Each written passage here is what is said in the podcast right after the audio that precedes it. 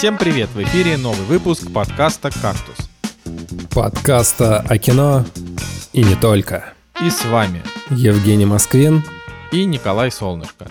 Сегодня в программе «Очень страшные дела», четвертый сезон. Казнь Ладо Кватани или, как Николай Солнышко, всех достал. Оби-Ван Кеноби. Фанаты горят, ведущие тоже.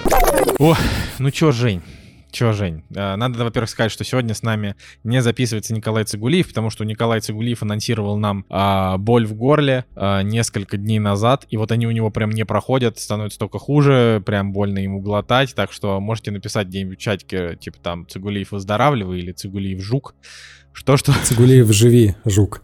Я на самом деле ему позвонил сегодня проверить, так ли это, да. Николай с страшным голосом э, Дарта Вейдера разговаривает, э, вот, поэтому искренне желаем ему выздороветь. На самом деле, для меня это личная трагедия. хитрый вообще. Почему? Да нет, нет, э, на самом деле не так все было. Для меня это личная трагедия, потому что завтра у нас квиз кино и музыка, и я как человек, у которого очень плохая память на какие-то факты, я, конечно, хитро поступил и позвал Николая с нами поиграть, ну, еще давно, как эксперта в фактах э, кино и музыки, да и вообще эксперта, мне кажется, во всех областях. Но, к сожалению, завтра он э, не сможет нам помочь, поэтому придется напрягать свою память и отдуваться за него. Слушай, ну это это, это, конечно, грустно, но, знаешь, как говорится, на Цигулиева надейся, а сам не плашай. Мы вот, например, с Николаем Цигулиевым в квизы не играли уже несколько лет, вот я тебе хочу сказать. Это же получается, что мы раньше-то играли постоянно, когда ты-то квизами еще не увлекался, а мы вот, э, ну, типа, там у нас была команда, одна, другая. Вот, и теперь ну, я даже вот, э, вот сейчас уже переехав в другую страну, мы тут сходили на квиз, э, и мы тут, конечно, просрали просто невероятно. Мы заняли то ли последнее, то ли предпоследнее место э, из 10. Но там, блин, были, там, во-первых, нас посадили, мы экран не видели, нам все время приходилось бегать, мы не успевали ответить на часть вопросов. А часть были, не, ну, ну прям реально сложные. Плюс нас было четверо, это вообще очень мало. Так что, Слушай, да. ну, на самом деле, вот мы ходим с ребятами, они нас позвали, причем мы играли тоже одной компанией, потом я увидел, что в этом же зале находилась моя коллега по работе, ну и так как-то вот э, в итоге перетекли в другую команду к ним. Они достаточно сильные. В итоге, к чему вся эта прелюдия? К тому, что команда сильная, то есть они всегда первые, третьи места занимают, а мы туда подскочили. Ну, я как бы всем говорю, что я записываю подкасты кино, и сразу же планочка ожидания, да, что ты будешь э, киношные какие-то вопросы брать. И для меня всегда это такой момент, когда вопрос про кино наступает, ты такой, так, соберись, ты должен ответить, ты не должен подвести доброе имя как-то с подкастом. Ну, пока что вроде более-менее все окей. Вот последний вопрос был, как звали брата из э, фильма «Брат» Балабанова. Взял. Так, подожди, а как его звали? Сейчас, Виктор. Вик Виктор, да? Да. Ну, потому что Виктор Сухоруков, типа, они решили не запариваться. Типа, самый такой легкий вопрос на разминке, но сразу же ты такой в ступор впадаешь. Ну, у меня бы первое, я бы первое, что подумал, что это Виктор, но я бы, скорее всего, сказал бы, да нет, не Виктор, потому что актера зовут Виктор, они бы не стали так делать. Да, да, да. Да, классика. Киношные вопросы мы более-менее берем, э, все без проблем, но вот с сериалами, по сериалам вообще все, до свидания. Поэтому вот помощь Николая Цигулиева, она просто безмерна, когда он с нами присутствует. Но есть еще один забавный момент по поводу квизов, потому что, знаешь, там такие вопросы есть обычно. Включают какую-то озвучку фильма, и ты должен по русской фразе, по дубляжу угадать, что это за фильм. И для тех, кто в дубляже не смотрит кино, а смотрит в оригинале, приходится только по смыслу угадывать. Это, забавно. Слушай, кстати, я вот тоже себя поймал на мысли, что типа я вот в таких вот э, в таких раундах я обычно не... Вы во что играете? В мозгобойню? Квиз плиз? Что это? Сквиз. Сквиз, короче, называется. Понятно.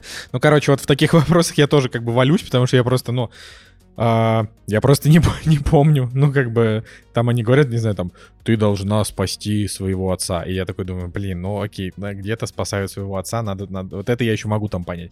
А если там просто какие-то фразы типа, эй, Лори, как твой день? Нормально, как сам? И я такой думаю, подождите, а что вообще, что, что происходит?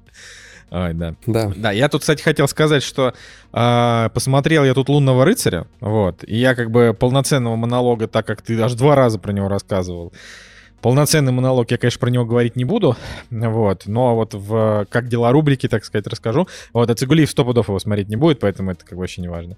Ну, в том ну, плане, давай, мне интересно твое мнение. Ну, короче, я поставил этой говнине оценку еще поменьше, чем ты.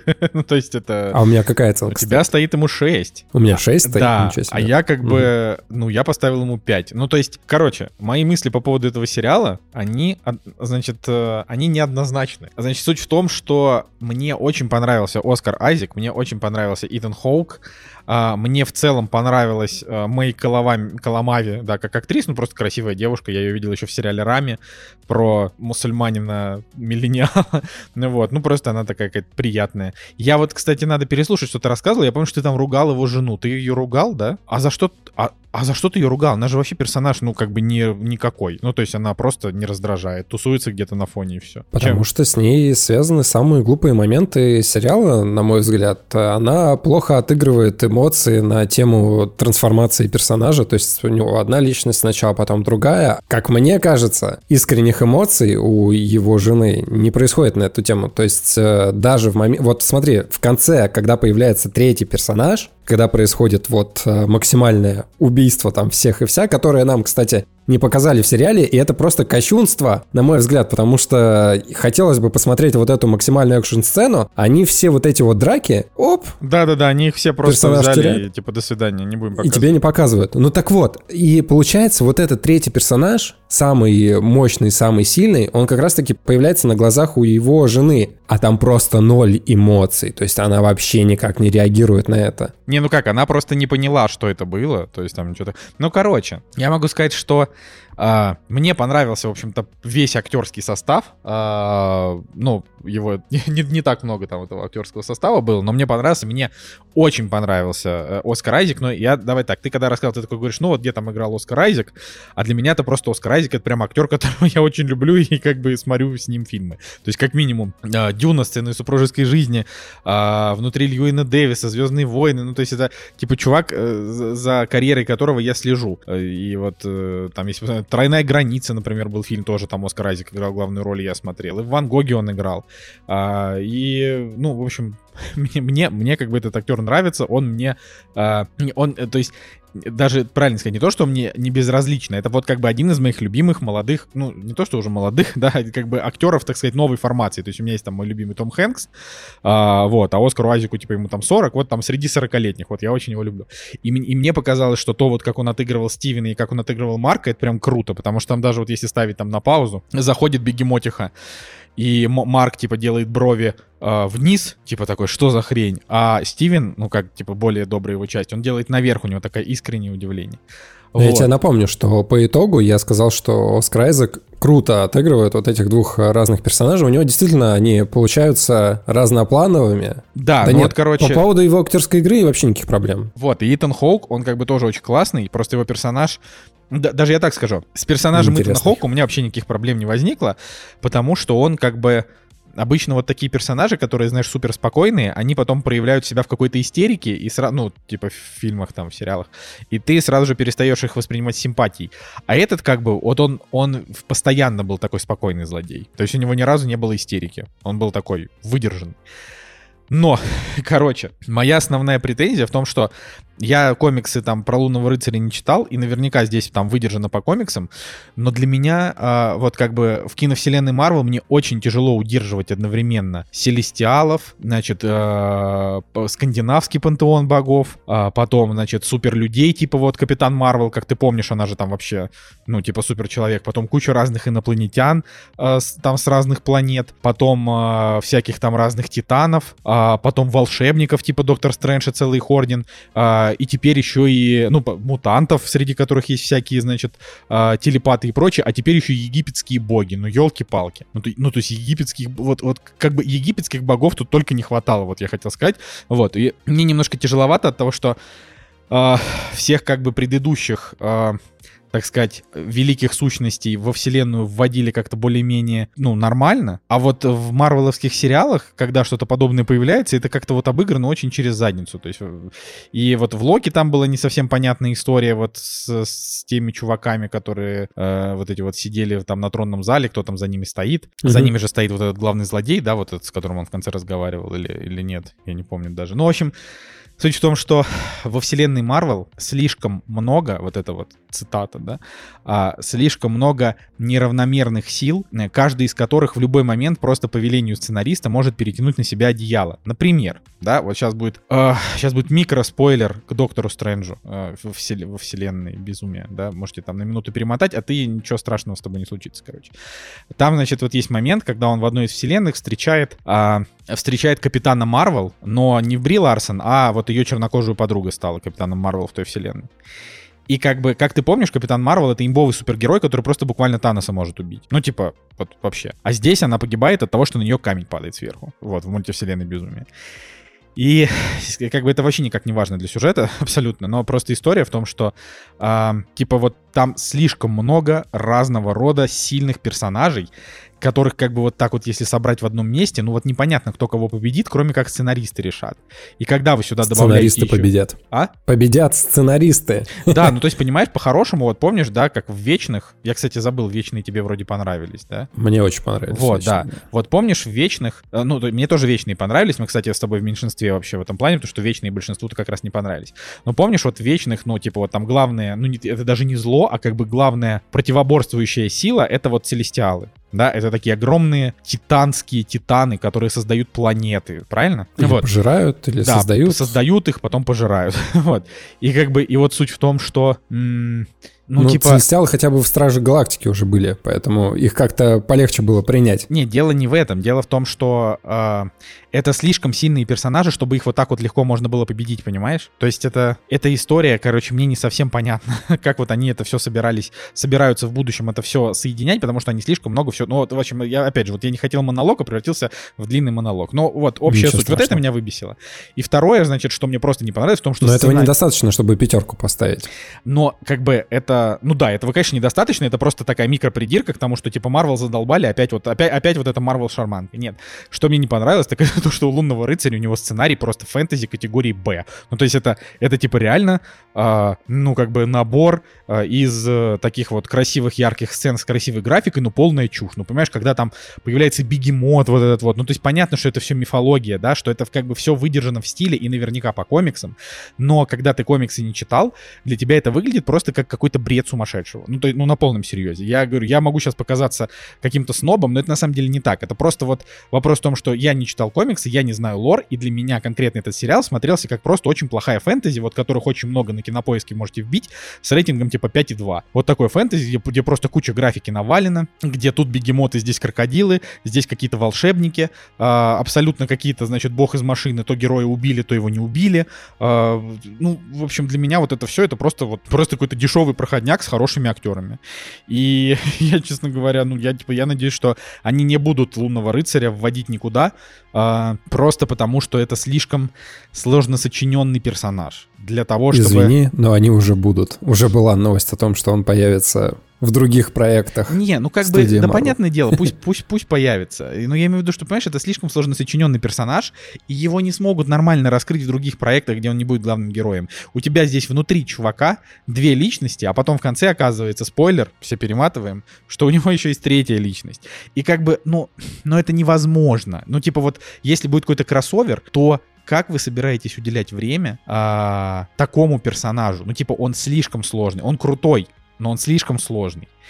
И как бы я считаю, что вот, м, типа, крутость персонажа, серьезность его вот этой вот тяжелой истории про мать, про то, что он вот закрылся, из-за этого у него случилось биполярное, даже это не биполярное расстройство, а шизофрения, получается, у него, значит, развилась а, из-за того, что вот его мать ненавидела.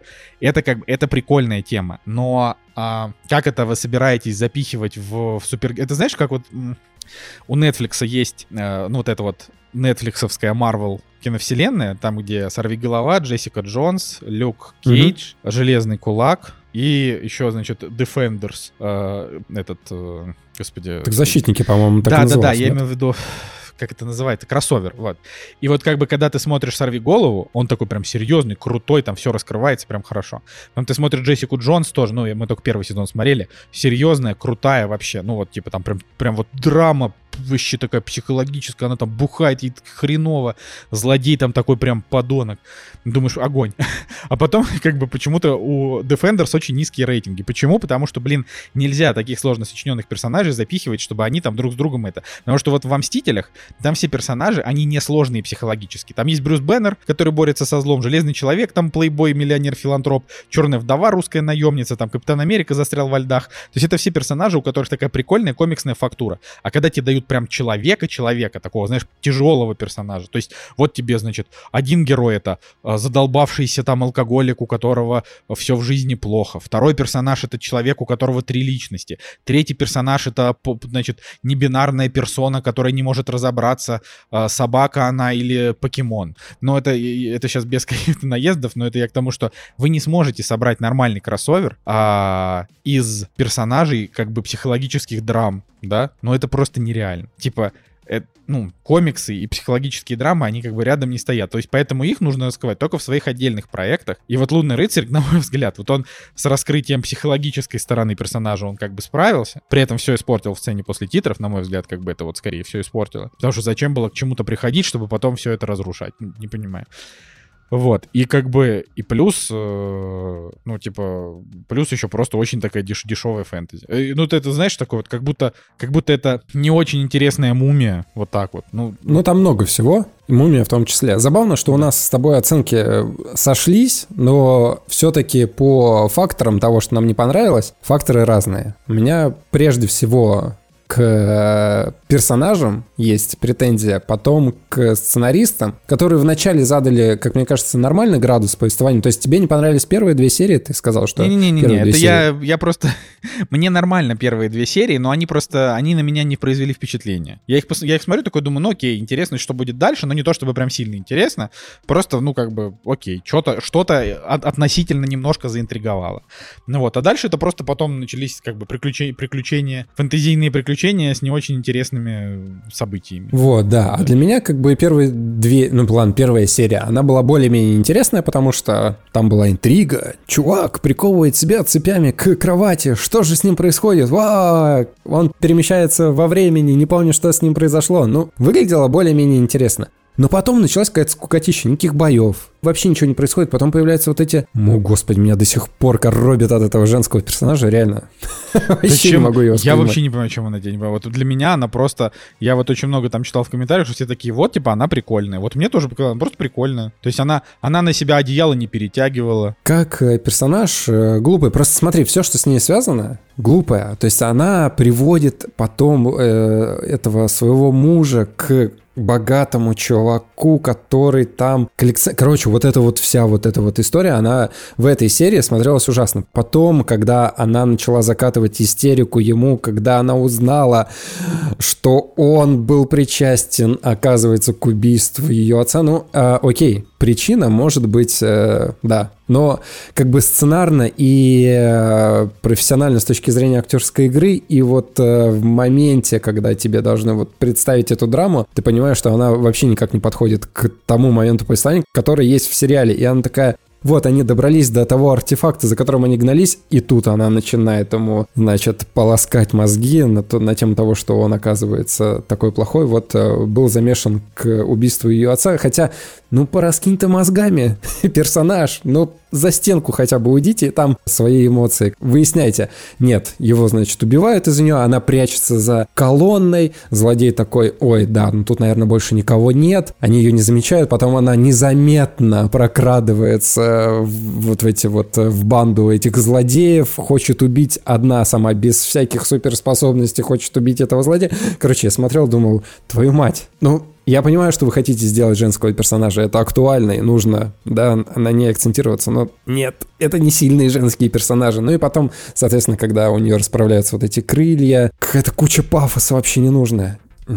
Но подожди, когда это с крыльями, это просто это хороший момент, э, типа, появления нового персонажа. Он такой, он как, он, конечно, он, конечно, немножко пафосный, ну, типа. Но я, я не знаю, меня, короче, ей, может быть, немножко драмы не хватило, ее герою, действительно, но это вообще вот не то, что меня беспокоило, потому что, как бы, вот что действительно беспокоило, так это то, что там бегемоты с крокодилами там дерутся, вот это все. Я такой, господи, ну давай, что там еще, что еще вы придумаете? Ну, это же... Ой, не знаю. Это да. что, это была рубрика «Твоя как дела»? Да, как твои дела. Слушай, на самом деле, да все нормально. Единственное, что вот сейчас, буквально несколько часов назад, э, гуляли по набережной, любовались закатом. Кстати, в Петербурге начался период белых ночей. Нормально уже не поспать, приходится О, шторы. Да, да задвигать. Ну, короче, шторы, классика. Да, суть в том, что вот погуляли по набережной и идем обратно домой и смотрим, что на перекрестке бабах, авария происходит. Две машины врезаются в друг друга, и в этот момент я понимаю, что вот только что работали светофоры, и вот светофоры не работают. И на этой почве, похоже, произошла авария. И тут же мне сразу вспоминается четвертый крепкий орешек, где злодей, главный злодей, которого играл Тимоти Олифант, он, значит, э, творил свои злодеяния тем, что отключал светофоры, парализовал город, и все такие там бьются, аварии, пробки, а. Вот, и тут, соответственно, тоже отключился светофор, и сразу же произошла авария. Вот мне вспомнился крепкий орешек. А потом я пришел домой, Жестко. и вот мы начали записывать подкаст. Слушай, ты это, еще и как это, Женя такой говорит, я пошел на набережную пиво пить. Я говорю, какое пиво? У нас подкаст вообще. Что, выпил пиво в итоге? выпил и, э, значит, э, вместо пива взял себе медовуху. А? Патриотизм. Это, это, это не так плохо, да. Слушай, но я считаю, что зато у тебя впечатлений много перед этим, перед подкастом, так что почему бы и нет. Но на самом деле, наверное, самое главное, что произошло на этой неделе, это то, что я посмотрел Морбиуса. Как бы я его не хотел смотреть, но я его все равно посмотрел. Ну что, ну согласись, а, а, а, а, оморбительный фильм просто, просто время морба. Ну ты же знаешь эти мемы? Да, да, да. Сейчас же пошла какая-то вот эта тема, когда люди начали на YouTube транслировать э, Морбиуса, и там такой квест, кто больше протранслирует фильм, пока его не забанят. Ну и, соответственно, все начали вот использовать вот эту трансформацию слов а, с Морбиуса. Но... Типа, пойдем морбить пиво.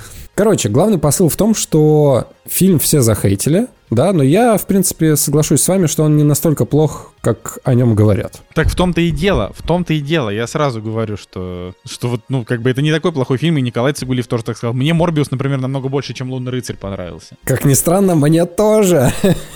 Короче, у меня ему стоит оценка 5. Но в целом, на самом деле, я даже более-менее получил какое-то удовольствие от просмотра. Смотрите, у него вот, э, если заходить на кинопоиск, сразу главная проблема в постере. Постер какой-то кринжовый, криповый и так далее. Трейлер у фильма тоже отстойный. То есть э, маркетинговая кампания у фильма, она полностью провальная, потому что фильм начинается на самом деле с очень клевых э, таких визуальных титров. Плюс э, сам город, да, в котором он э, находится, там очень много неона всякого, классные кадры. Сами спецэффекты, когда он летает, да, когда вот эта эхолокация происходит, спецэффекты все красиво выглядят. Прям реально э, цветовая какая-то гамма, цветовая палитра, все круто. Да, у него проблемы со сценарием. И, кстати, Проблема со сценарием, знаешь, какого рода? Мне кажется, его порезали достаточно прилично. То есть, может быть, я даже могу предположить, что были какие-то, значит, вырезанные моменты, которые на пользу бы пошли этому фильму, потому что есть какое-то рваное повествование, и, возможно, вот этот хронометраж из 104 э, минут, может быть, он был где-то 120 минут, и вот в разряде 120 минут это было бы даже получше. Но это, конечно, не отменяет того факта, что глупые есть прям действительно моменты. И у меня, наверное, самое главное главная претензия даже не к глупым моментам, когда какие-нибудь тупые персонажи начинают просто всем хамить, стрелять, там, бла-бла-бла, и они какие-то глупо экспрессивные и так далее, и так далее. Ну, то есть это можно опустить. У меня, наверное, претензия к тому, что сам персонаж, типа, ну да, вот он себе привил а, ДНК мыши, но с хрена ли он начинает летать? Короче, у него какие-то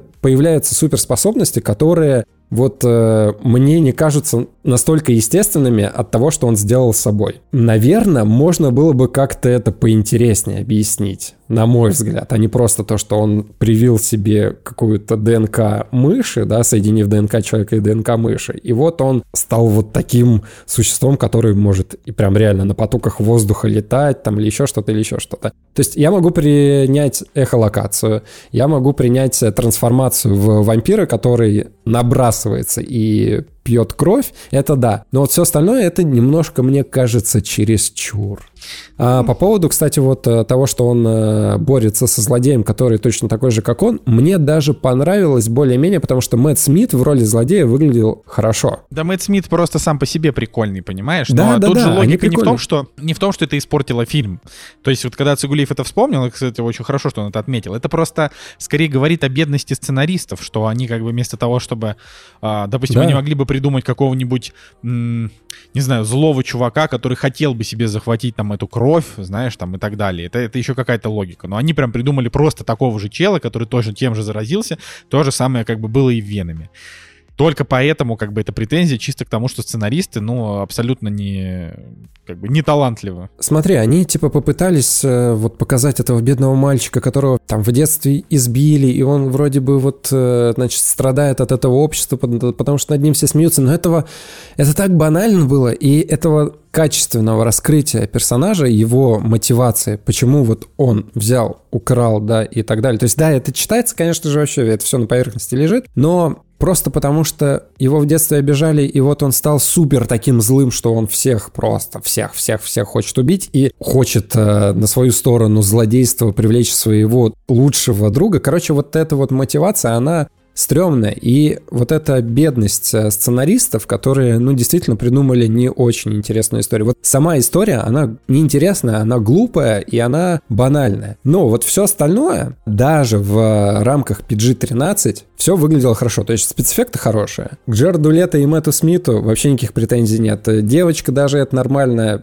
Эти смешные копы, которые за ним гоняются, тоже окей. Нормально. То есть я не одобряю таких лучей поноса в сторону Морбиуса. Вполне себе фильм на один раз, его можно забыть, да, но вот так вот, чтобы его гнобить и говорить, что это прям днище-днище, ну нет. Вот, и вот чтобы ты понимал... фильм. Вот, Женя, чтоб ты понимал, да, вот я в своем, значит, телеграм-канале, который читают больше, чем слушают «Кактус», ну ладно, примерно, наверное, так же, а, значит, э, я там написал рецензии на Морбиуса и на Лунного рыцаря. И про Морбиуса я написал, что это как бы не такое уж и говно, ну типа фильм там на 5, на 6, на 6.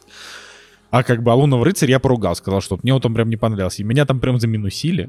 То есть, значит, как бы, э, если мы сейчас берем общее мнение, да, а не вот мнение мое, там, твое, да, то Морбиус людям кажется объективно, что это плохое кино, а Лунный рыцарь хороший сериал. Вот, это так, словно. Да, что ж поделать. Не, я как бы, я на самом деле никого не обвиняю. Если кому-то понравился «Лунный рыцарь», то очевидно, что «Лунный рыцарь» понравится в первую очередь тем, кто просто шарит за, э, за, за, за лор вообще, за комиксный, потому что, наверное, если бы я читал, и если бы мне нравилось, потому что мне, например, не все комиксы, что я читаю, мне нравятся, то я бы, наверное, кайфанул, но просто вот, да.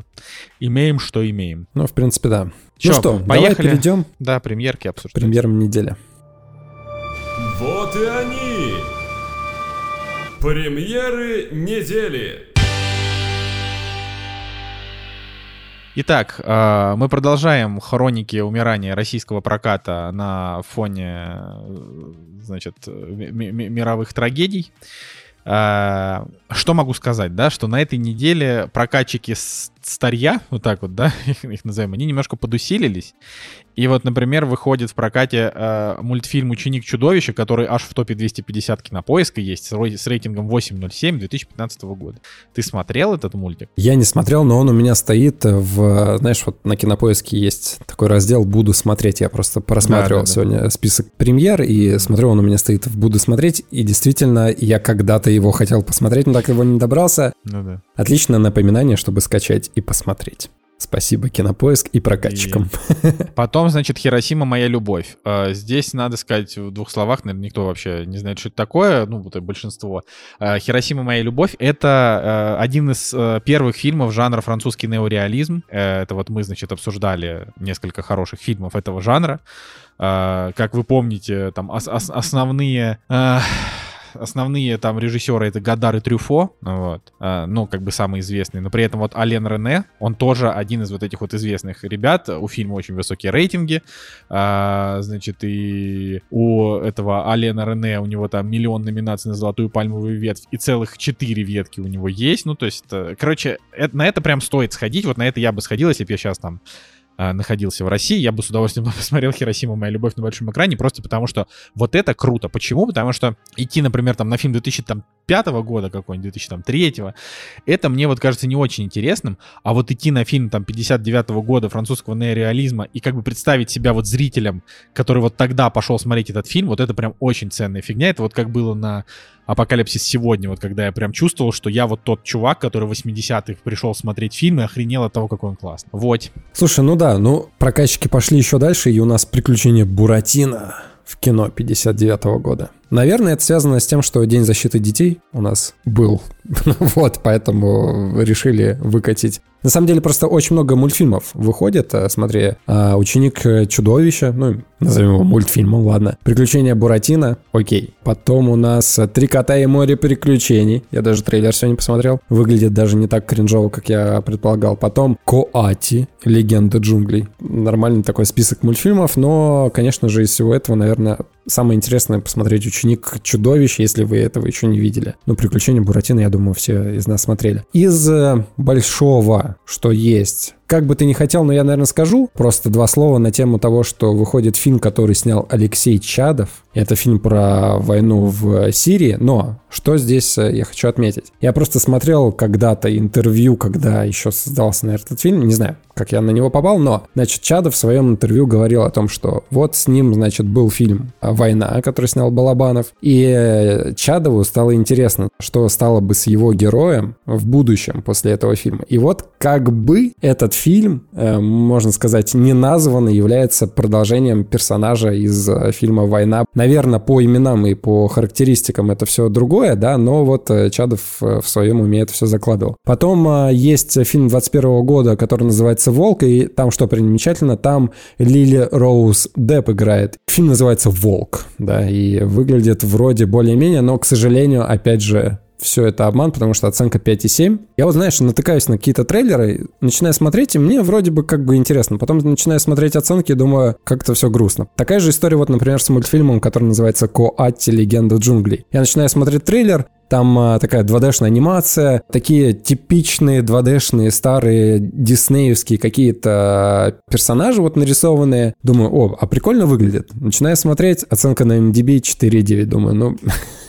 ну как так? Ну почему? Ну, с Брюсом Виллисом у нас наконец-таки выходит Виндетта. Жень, все пойдут на приключения Буратино. Что нам еще остается? Английский язык мы учить больше не будем. Э, будем смотреть приключения Буратино 59 года. Но... Поэтому нужно цифровые релизы еще посмотреть. Да, и я еще раз хочу сказать о том, что если вы чувствуете, что вы хотите поддержать какого-то конкретного прокатчика, поддерживайте конкретного прокатчика, потому что смотреть очень мало есть что. И, конечно, там фильм «Своя война. Шторм в пустыне» э, это не тот фильм, который я бы лично вам посоветовал Смотри-ка, если пролистать сейчас кинопоиск до 16 июня, то в списке кинопоиска «Мир юрского периода» стоит. Да, но он не выйдет. Ну, понятно, да. это, это понятно, да. А, значит, э, цифровые... Кстати, вот я хочу сказать о том, что в СНГ же идет вовсю Дамблдор, ну, типа, третья часть фантастических тварей. А я а напомню, что... цифры вышли. Э, напомни, ты смотрел вторую? Да, я смотрел вторую. Ну, то есть вторая, это же, ну, вторая, это же просто, типа, помойный, помойный кал. То есть это фильм, который вот можно вместе с помоями вылить куда-нибудь в, вот в выгребную яму, согласись? Ну, давай так, это худшее продолжение, которое я помню ну, лет типа, за 10, вот наверное, в, в моей, Типа в моей, э, как бы вот, э, системе координат самый плохой фильм в истории — это «Чужой завет», а вот после него «Тайный дам, отряд Дамблдора» из блокбастеров. Понятно, что есть как бы какие-то особые, особенные разочарования. Ну, типа, вот так вот, что я хочу сказать-то. У нас же как бы есть возможность на него сходить. Это раз. Во-вторых, мало того, что у нас есть возможность, уже есть возможность, так как он на HBO Max вышел, уже его просто как бы скачать на торрентах, как мы, как, как мы русские сейчас делаем, да? Э, значит, э, скачать его и посмотреть, э, ну, типа, нелегально, да, но уже в хорошем качестве. Так вот, я этого делать вообще не хочу, потому что у него... То есть, смотри, у второй части, которая сливной бачок, у нее 6,7, а у этой ниже 6. что это должен быть за фильм, что там должны показать.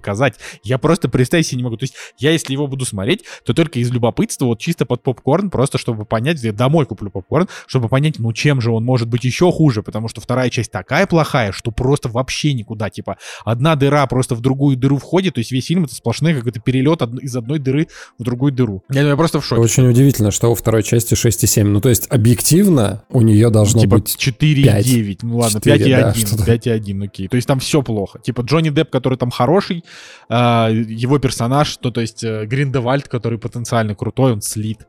Ой, вообще, ну у меня просто слов нет. Я как бы, я когда, каждый раз, когда вспоминаю, у меня просто начинает гореть задница, потому что вселенная Гарри Поттера для меня как бы важна. Я тут недавно зашел в книжный магазин, и там было какое-то потрясающее иллюстрированное издание «Гарри Поттер и тайная комната» на английском языке, и я прям чуть не купил, но не купил. Вот. А, Вообще говорят, что получше, чем вторая часть, но как-то да, оценки... ну, оценки ниже, ну, не немножко, а прям нормально. А, Ладно, я посмотрю ради Кузнецова. Просто ради Кузнецова я посмотрю, и все, и на этом мы закончим блин, бедный Кузнецов еще попал в эту историю. в провальный фильм, его не будут звать. Ладно, в цифровых релизах у нас э, норвежский фильм «Пещера» с рейтингом 4,5. а, боевик «Перехват», ну, как бы вот все, что я про него знаю.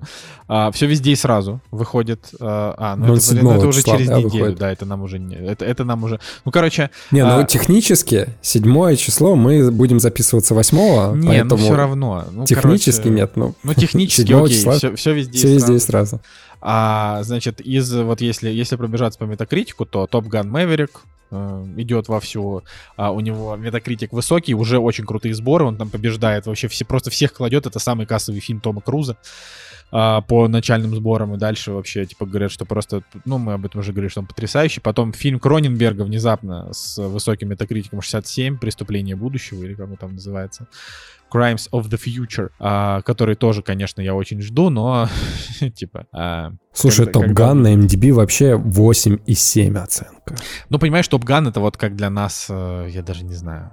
Своя война. Ну, нет, ну, типа... Ну, Я помню, был русский фильм «Стелс» в да нет, в нет, 2005 ну, ну, в году. смысле, я же не про Да это. я шучу. Я говорю о том, что вот, типа, для американцев Top Gun это как для нас какая-нибудь ирония судьбы. Вот, вот так вот я скажу.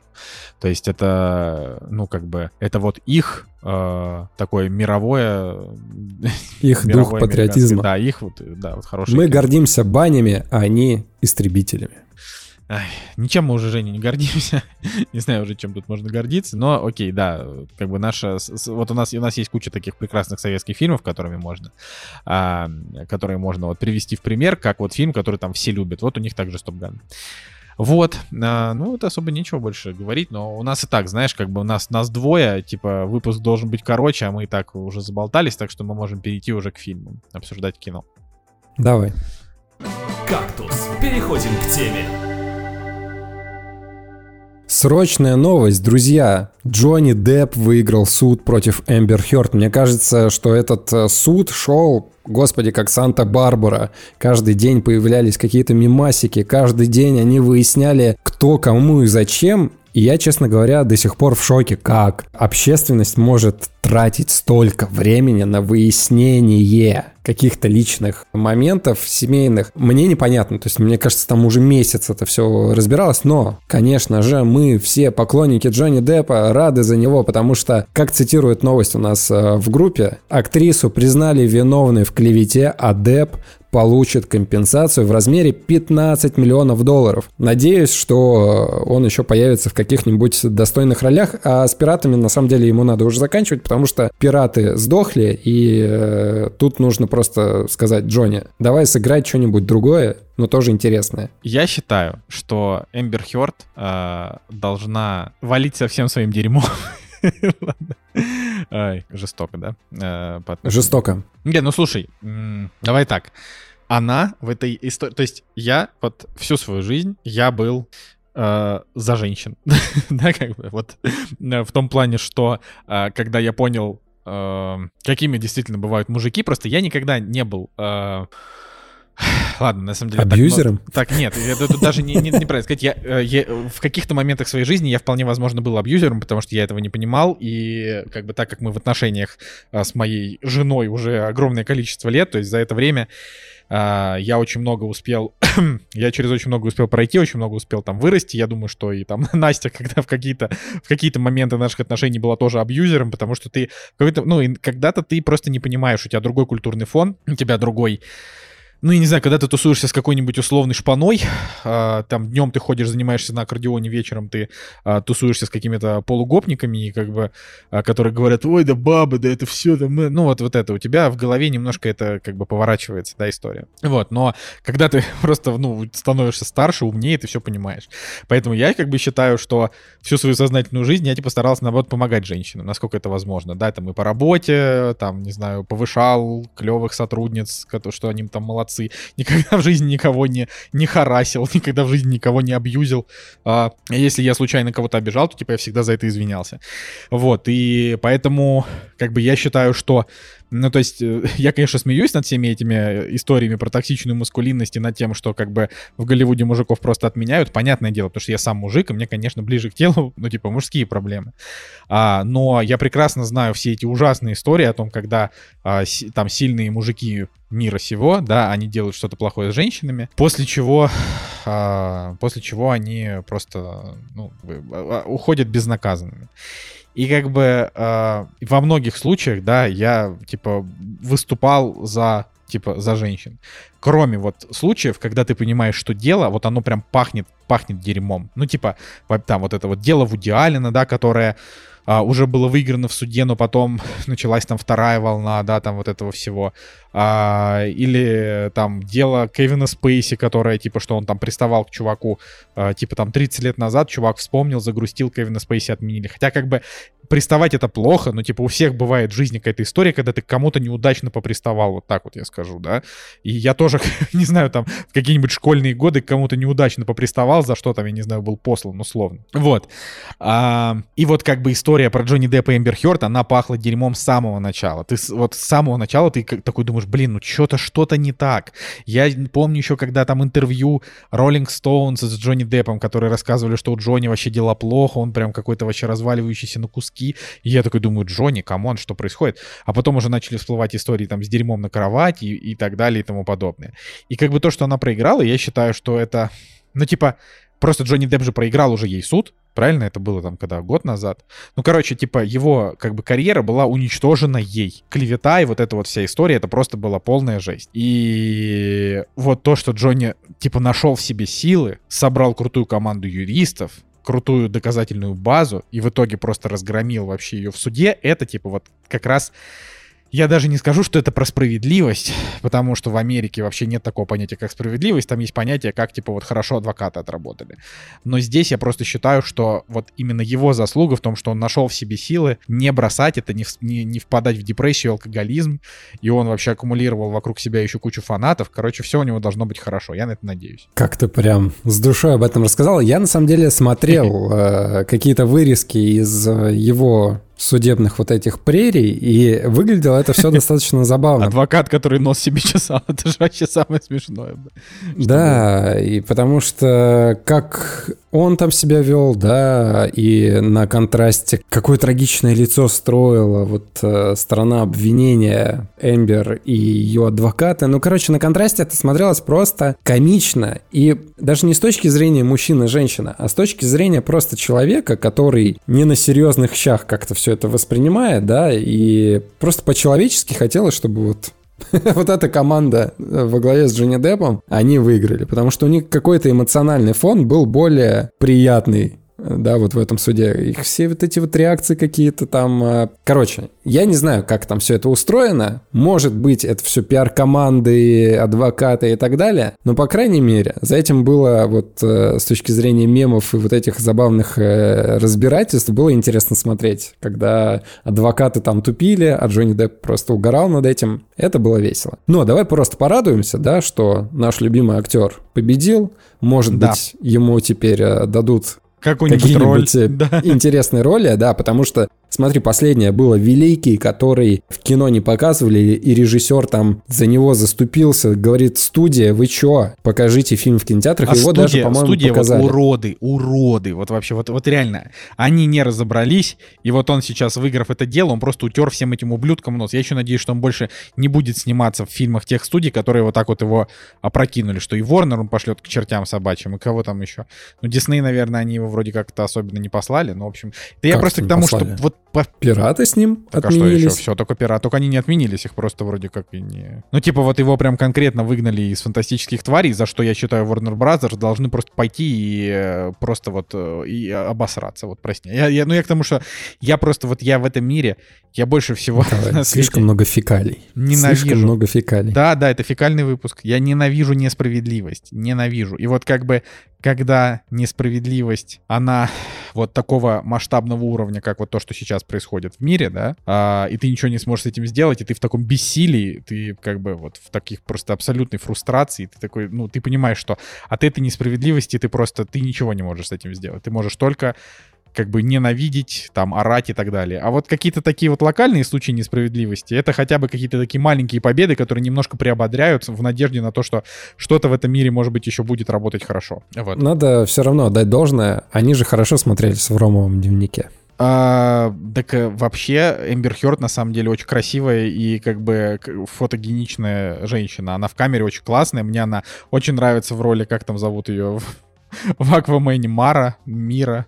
А, ну, типа, то есть она просто прям вот, а, ну, то есть... э, ну, типа, она такая, ну, просто очень красивая женщина, да. А, не знаю, о- огромные глаза, клевая фигура, а, пы- пышет красотой и сексуальностью, да. Ну, как бы сложно, конечно, представлять себе человека, который там навалил на кровать своему бывшему мужу сексуальный, ну, как бы, тем не менее. Типа, Эмбер Хёрд, она, ну, Типа, она, она, она вообще клево смотрится в кадре. Но другой вопрос как бы в том, что, ну, типа, э, если Но ты... другой вопрос, как клево на ее фоне смотрится Джонни Депп. Не, ну типа, если ты решила, если ты решила пойти вот таким вот путем лжи, да, как бы, то, ну, типа, очень хорошо, что вот есть один такой прекрасный показательный случай, когда ты вышла вот из этого, ну, типа, не победителем. Вот. И это, конечно, очень тупо, учитывая, что они... э, ск- Сколько там... Сколько там они вообще замужем-то были? Год? Я не знаю. Ну, я, я просто я не помню сколько, но очень мало, поэтому... Так, ну Ромовый дневник вышел в 2010 году. Да. С 2010 года-то они, видимо, точно вместе, знакомы, когда у них там это все началось. Ладно, давай перейдем к обсуждению того, что мы посмотрели. Да-да-да.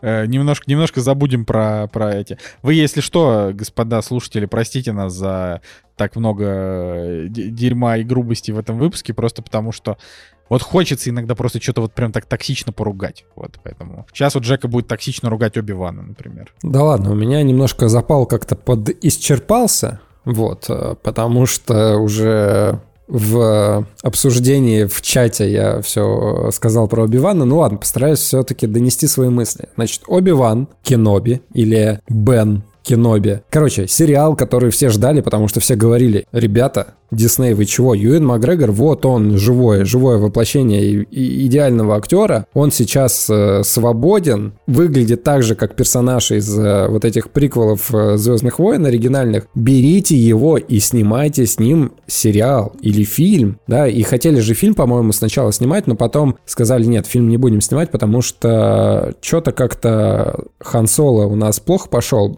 давайте-ка сериал сделаем. И когда Мандалорец уже выстрелил, они такие, окей, давайте, все будет по-сериальному. И на самом деле, там же такая завеса тайн была, потому что Юэн Макгрегор на какой-то конференции появился с бородой, как у Оби-Вана, и все такие, ну вот, он играет, а никаких подтверждений не было. Вот, но потом все-таки, да, начали просачиваться новости, и они все-таки подтвердили, да, будет сериал, все будет хорошо. И даже более того, они взяли Хайден Кристенсен. он уже у Сарика Адриасяна, по-моему, даже успел поиграть. Доиграл он у него точно. Ну, я не помню, но не важно. Ограбление по-американски фильм назывался. Там играл Хейден Кристенсен и Эдриан Броуди. Идеальный состав, как мне кажется. В общем, они собрали команду старую и начали снимать. Но у всего этого есть проблема. Джордж Лукас не писал сценарий.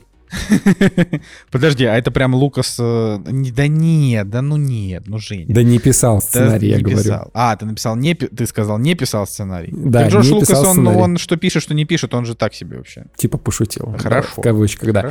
И Дебора Чоу, она стала единоличным режиссером этого сериала. Наверное, у меня к ней особых претензий нет, потому что до ну этого что? Мандалорец, Сол. Ну, у нее, не, она крутой режиссер. Смотри, «Мандалорец» там сколько было режиссеров? Там было много режиссеров. Там был и Тайка Вайтити, и Да. Роберт Родригес, И Джон Фавро сам по себе, который... и его, Фавро, да, сам- он же сам первую серию снимал. Лучше звоните Соулу тоже, давай, да, там тысяча этих режиссеров, Не, ну которые я к каждый тому, этот... что просто я не помню каких-то выдающихся плохих серий, типа, мне кажется. То есть, подожди, а тебе что, режиссура не понравилась? Мне просто кажется, что в Оби-Ване режиссура прям... Давайте так, да, еще раз. Я смотрел одну серию, Женя Москвин две. посмотрел до две. Я две еще не успел, их пока вышло две, но вот на тот момент, когда мы пишем, вот в этот же день вышла третья, которую мы тоже.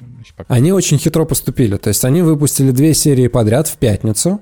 То есть э, вы смотрите затравочку сериала, и если бы вышла первая серия, я бы сказал, наверное, нормально, но чего-то не хватает, да, как-то, ну как-то для супер ожидаемого сериала по Звездным войнам. Просто, окей, Мандалорец сайдовый, да, какой-то вообще персонаж, а здесь оригинальный, оригинальный персонаж с оригинальным актером, Да, да, да. То есть они как бы, они, они как будто прям продолжают вот историю, да, вот, ну, да, важно. Поэтому ожидания сверх ожидания. Но они выпускают две серии, чтобы, наверное, лучше как-то привлечь э, людей к экранам. И смотри, они дальше с пятницы перемещаются на среду. То есть теперь сериал выходит по средам, и по идее сегодня уже вышла третья серия, вот когда мы записываемся. Ну просто физически мы ее еще не успели посмотреть. И в итоге я смотрю две серии. Давайте вот просто перескажу мое состояние, да, которое я испытывал. Я, значит, жду, потому что мне очень нравится Юэн Макгрегор. Я понимаю, что он очень классный актер. Эван Макгрегор. И у меня даже по тем трем э, эпизодам, которые выходили у нас э, в начале 2000-х, был, э, ну не то чтобы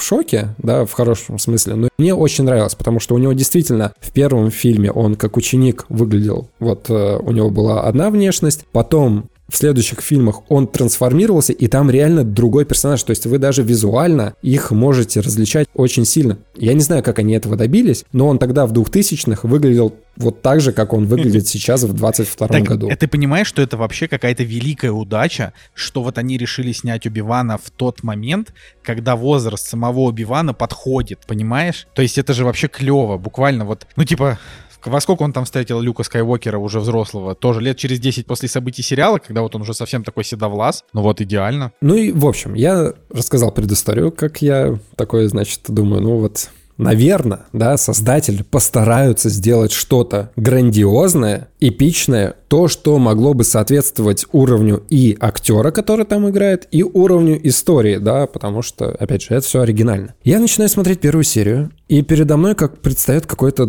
персонаж Джон Вик. Хорошо, спасибо, я понял, что он, значит, откинул все свои суперспособности джедая, прячется и так далее. То есть нам показывают именно драму. Но, черт возьми, уныние, сплошное уныние. В первой серии нет ничего. Ни экшена, ни какой-то затравки вот прям такой. То есть нам определенно говорят, смотрите, Оби-Ван, значит, все. Он сидит на Татуине, прячется от всех, он просто работает на мясоперерабатывающем заводе. Все. Он не хочет никому помогать. Он отрекся от своих сил и так далее, и так далее. Просто присматривает за люком на этой планете. Так, а под- ну, ну хорошо. Мне кажется, что первая серия прям хороша в этом плане. Прям вот Хорошо, нормально. Я цеплялся за каждый, за каждый плюс первой серии. Я такой, вот он выглядит хорошо. Вот появляется, значит, э, басист из Red Hot Chili Peppers. Ну, интересно. Э, Хорошо, да, что еще? Ну, вот они взяли, значит, еще Джоэла Эдгертона, да, тоже молодцы, круто. Но вот по плюсикам очень мало, да. Дальше начинаются для меня минусы. Я понимаю, что мне скучно, что э, тебе сразу же показывают новых злодеев, среди которых азиат, белый и черная женщина, которая супер экспрессивно... Ну ладно, в первой серии она еще не слишком сильно выделялась. Да, вот просто ты ее она- так ругаешь. Кстати, вот я должен сказать, что вот эту вот, э, значит, э, черноко- чернокожую актрису, которую зовут э, Моузес Инграм, Я, э, ну, типа, я, во-первых, не успел за первую серию к ней пропитаться какой-то ненавистью, но суть в том, что ее затравили в соцсетях, написали ей кучу расистских комментариев, и вот Дисней и Юэн Макгрегор как бы встали на ее сторону. Поэтому, Женя, не будь расистом. Нет, я не расист. Э, я просто к тому, что, да, по первой серии она еще не вызывает э, отвращения, скажем так, но уже посылы к этому есть, потому что ей специально вот так вот выделяют э, время, да, она уже специально такая супер злая, вот готова там, значит, этого персонажа Джоэла Эдгертона там с ним что-то поделать, кому-то руку отрубает. Смотри, здесь, кстати, дисбаланс начинается. Но она как что... бы просто сама по себе не сдержанная. Они показывают ее не сдержанной. Да, они показывают ее не сдержанной. Кстати, дисбаланс по поводу отрубания руки. А, смотри, она отрубает руку, и ты такой, ого, ничего себе, она отрубила кому-то кисть. Но дальше Весь сериал это строго 6+. То есть, смотри, они повесили персонажа, по идее, на главных воротах там у этой деревушки, но они повесили его за подмышки. Я просто ну, выпал с этого не, ну, Я думаю, в смысле, Женя, ну блин, ну ты придираешься. Мне кажется, что его как бы просто его убили и подвесили, просто подвесили, чтобы людям в назидание. Но это подожди, я должен сказать, что персонаж, которого подвесили, это один из братьев Севди. Это Бенни Севди, э, чувак, который, например, играл в фильме «Лакричная пицца», и это один из братьев Севди, те самые молодые дарования, которые там сняли неограненные драгоценности и так далее. Ну, то есть это же клево, чё, я был рад его увидеть. Окей, хорошо. Ну как, ты что, что его не вспомнил? Он играл мэра в «Лакричной пицце», который мэр гей. 6 плюс. Почему такой дисбаланс? Потому что дальше все, что происходит, это абсолютно максимально детское кино. Первые фильмы, они, да, не детские, да и, ну и в принципе, в принципе, Звездные войны детские, но все равно там как бы нет такого дисбаланса в сторону, ну прям совсем каких-то младенческих фильмов, потому что дальше, вот даже в первой серии, есть э, погоня злодеев за аллеей, просто вот вы включаете какую-то смешную музыку, и там, как из Бенни Хилла, какие-то имбецилы, злодеи, чуть ли не лбами друг друга сталкиваются в погоне за маленькой девочкой. Короче, это выглядело максимально кринжово. Ну ладно, первая серия хорошо, она заканчивается, я цепляюсь еще за всякие всякие плюсы, за которые я бы мог цепляться. Опять же, повторюсь, допустим, я вижу басиста из Red Hot Chili Peppers, и я говорю, смотри, басист Red Hot Chili Peppers, но он действительно выглядит э, приятно в кадре, все, все хорошо. Дальше начинается вторая серия, и там начинаются уже режиссерские повествовательные просчеты. В мелочах, а, да, но все равно. То есть э, дальше злодей вот этот э, женский, вот этой темнокожей актрисы очень плохо прописан, то есть она начинает вот прям совсем выходить из-под контроля, убивает одного, другого, третьего, и она как бы дальше становится главным злодеем всего этого. Помимо всего прочего, вот эта троица братьев, да, которые там, они сами по себе очень смешно смотрятся, и там, например, главный из всех вот этих, он выглядит как смерть из Билла и Теда. Ты смотришь, это же просто персонаж смерти из Билла и Теда. Ну ладно, потом у них какие-то смешные шляпы, потом, ну просто вот она сама по себе такая вот вся в черном, ладно. Окей, она становится главным злодеем, но дальше повествовательные проблемы. Персонаж Оби-Вана, он говорит, так, надо прятаться, значит, надо прятаться, надо скрытно туда пройти, и специально потом, это, кстати, в конце первой серии было, и специально такой, значит, откидывает свой плащ перед камерой, чтобы посветить своим световым мечом перед какой-то женщиной. Я думаю, так, ну это, ну, ну это же нас, ну настолько бред. А потом а, нам показывают во второй серии сцену погони. Там есть сцена погони, где э, Оби-Ван гонится за Леей, а как бы за Оби-Ваном гонится вот этот персонаж э, черной вот этой злодейки. И дальше происходит какая-то интересная штука. То есть нам показывают несколько разных ее способностей, несколько разных визуальных представлений, как она за ним гонится. То есть это и Человек-паук, э, третья часть, помнишь, где от первого лица показывали, как Человек-паук от первого лица по стенам карабкается. То есть во второй серии есть такой элемент. Потом она в образе какого-то человека с собаки на четырех своих конечностях э, начинает вот прям скакать. Это все выглядит в рамках э,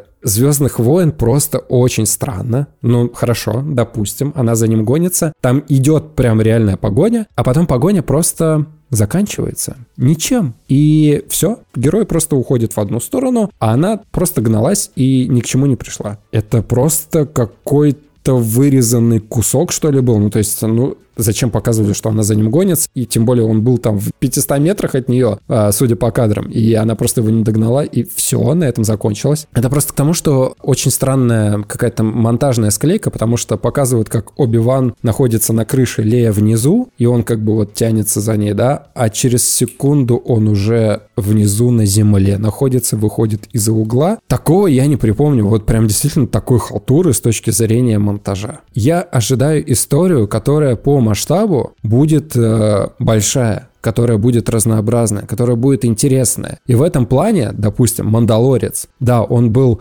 жанрово направленный на вестерн вот этот вот, да, но там был масштаб, там было интересно, хоть какое-то повествование. Да, там некоторые серии были провальные, но все равно что-то большое, что-то вот прям действительно приключенческое было. А здесь какая-то драма про Джона Уика, который просто начинает также откапывать свой э, меч, значит, э, как Джон Вик откапывает свое оружие в доме. Потом э, он, значит, э, в рукоп... не используя свой меч, он в рукопашку всех э, бьет, потому что это, наверное, модно сейчас. Я не знаю, почему они так сделали. А, в общем, у меня несоответствие ожиданий. Нет масштаба персонажа. Слушай, вот... Почему так? Я не понимаю. Слушай, ну вот эти вот твои, э, как это, твои вот эти вот классические придирки к каким-то вот конкретным сценам, где там кто-то куда-то что-то не там прыгнул, это, ну, типа, ладно, это оставим чисто, чи, это чисто москвинский расклад. А, но вот какие-то более глобальные, мне кажется, надо, ну, Давай так, он не настолько чудовищен, чтобы его не досматривать, вот так вот скажем.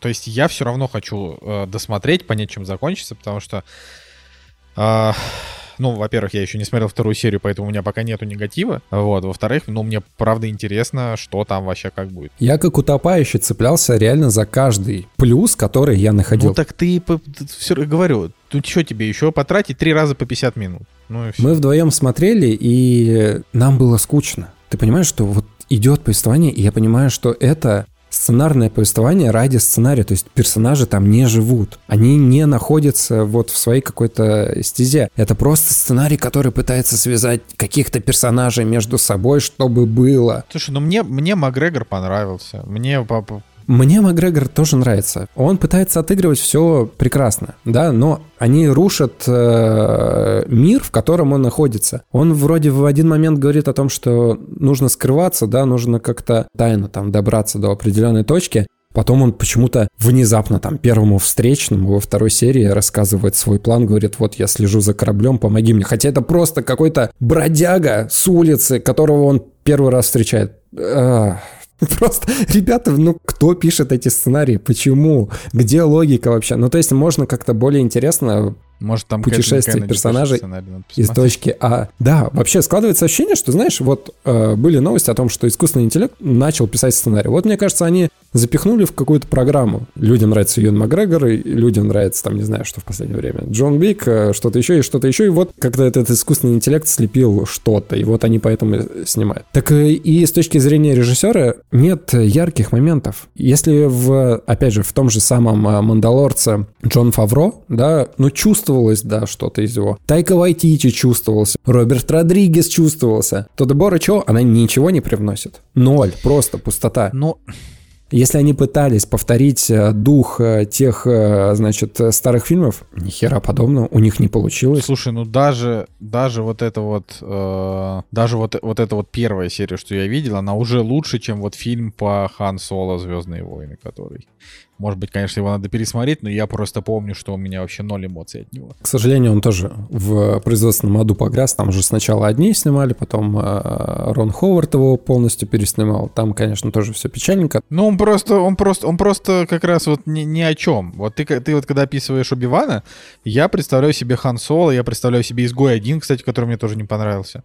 Вот. А Убиван, ну, может быть, он, знаешь, э, может быть, хотя бы фан-сервисом он вытащит. Я просто вот, э, типа, для меня фан-сервис это благо. Типа, я считаю, что иногда нужно просто обмазать им.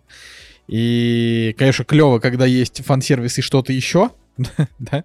Вот, но даже если здесь будет только фан-сервис, но этого уже хватит, чтобы посмотреть уже этих шесть серий, как бы и не угореть от этого. Я, кстати, так и не понял, они его второй будет в итоге сезон или только один сезон будет? Второй сезон э, чего? Ну, Оби-Вана не говорили про него? Да нет, мне кажется, это, наверное, мини-сериал будет. Не думаю, что там что-то еще. Наверное, закончат просто его историю, подведут к э, четвертой части Звездных войн, и все. Скорее всего. Ну, тем более Юина Макгрегора, наверное, таскать в сериалы не так уж и легко, как мне кажется. Ну, блин, У него он- все-таки, наверное, график есть. Ну, я, я не знаю, мне кажется, что Юэн Макгрегор, он как раз а, свою вот эту вот, эм, как бы, свою вот эту нужность он немножко растерял, хотя проектов у него дофига наперед, но я имею в виду, что, а, ну, нет, не- нет такого, что не знает, куда себя деть. Ну, типа, вот он сыграл в «Хищных птицах», ну, дерьмовый же фильм, дерьмовый. Ой, да. В общем, да, я разочарован очень сильно. Конечно, может быть, э, фанаты при виде Юэна Макгрегора вспотеют, и им только этого и нужно, да, увидеть. Но, пожалуйста, ну посмотрите за персонажей, за актеров, посмотрите, чем наполнен сериал. Опять же, я ничего не имею против э, вот этого расового разнообразия в кино, ничего не имею против. Но опять же, это та история, где тебе целенаправленно вот это вот пропихивают. Пожалуйста, яркий пример. Сэмюэл. Джексон. Вот в тех трех фильмах. Никаких претензий нет. Вообще никаких. Харизматичный, харизматичный. Хорошо выглядел в кадре, хорошо выглядел в кадре. А здесь я не представляю, почему так происходит. Почему такое несоответствие. Зачем сделать настолько негативного персонажа, настолько вычурного? Это как с Боегой, который э, в тех самых Звездных войнах, в новой трилогии. Слушай, ну Боега-то да. как персонаж, что он там нормально был. Ну, в том плане, что его персонаж там что такое. Сам Боега полудурок. Абсолютный, бесталанный.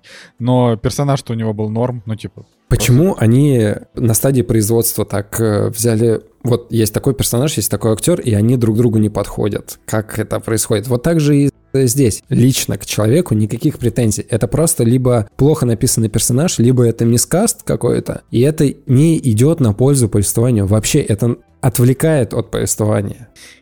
Сам персонаж даже Оби-Вана меня пока не радует, если честно. Мне нравится то, как он выглядит. Мне нравится момент, когда он снова пытается использовать свою силу. Но то, как он э, себя ведет, э, опять же, сценарно прописано, мне абсолютно не нравится. То есть он абсолютно нелогичен. Он ведет себя как дебил в каких-то моментах, которые сам себе Адуван. противоречат. я его называю Адуван. У меня такие эмоции были. Я, конечно же, в глубине души надеюсь, что все исправится, что все будет хорошо, и когда встретится Дарт Вейдер и Оби-Ван, это разорвет вообще всех и вся. Кстати, из плюсов-то, ну, конечно, про плюсы-то я не поговорил, есть и плюсы. Лея, на самом деле, вот э, сам персонаж Лея, девочка, которая играет. Девочка хорошо играет, и за ней приятно смотреть. В ней и энергия есть, и она очень классно передает э, самого персонажа Леи, да, в детстве. Здесь вот э, с точки зрения девочки все замечательно. Но забавно, что, кстати, они на Лею переключились. То есть э, Люк пусть там сидит у себя, пусть что-то там делает, а мы здесь вот историю Леи опять же расскажем. Интересный ход. Ну, типа, потому что... Потому что про Люка и так много всего, про Лею мало. Люк появляется в Мандалорце, Люк появляется в э, Боба Фете. Дайте, пожалуйста, пожалуйста, дайте. Давай, посмотри вторую серию, и мне будет просто даже э, в рамках за подкастом интересно, что ты скажешь. Да не, да понятное дело. Ну, конечно, я посмотрю. Просто и, возможно, у меня тоже сгорит, сгорит задница. Но я, я просто как-то... Я как-то более спокоен, потому что я чаще что последнее время, если мне что-то не нравится, я такой, ну, окей. Ну, то есть я как-то... Ну, вот я тебе к тому, что вот «Лунного рыцаря» посмотрел. Ну, «Лунный рыцарь», на, на мой взгляд, это прям вот прям плохое кино. Ну, в смысле, плохой мини-сериал, да, потому что вот он, э, сюжет у него дешевенький, киновселенная, для киновселенной Марвел это как-то бредово, но я посмотрел, такой, ну, ну ладно, окей.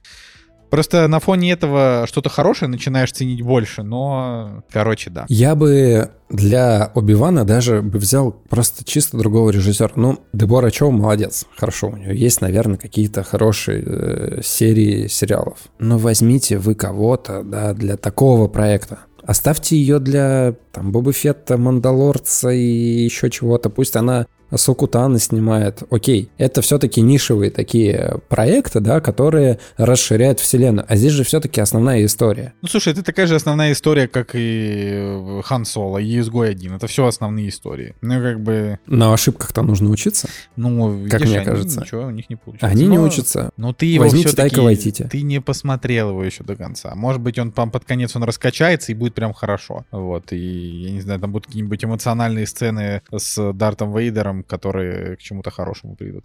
Кстати, вот я, я хотел тебе сказать о том, что фильм «Оторви и выбрось» твоего любимого режиссера, который снял фильм «Папа сдохни», он уже, вот его тоже уже можно посмотреть, так что ты можешь к следующему разу его посмотреть и рассказать. А так и будет. Да, он есть. Так я уверен. Потому что когда мы начали смотреть «Казнь», э, Надя не знала, что это русский фильм. Он такой, а это что, русский фильм? Да.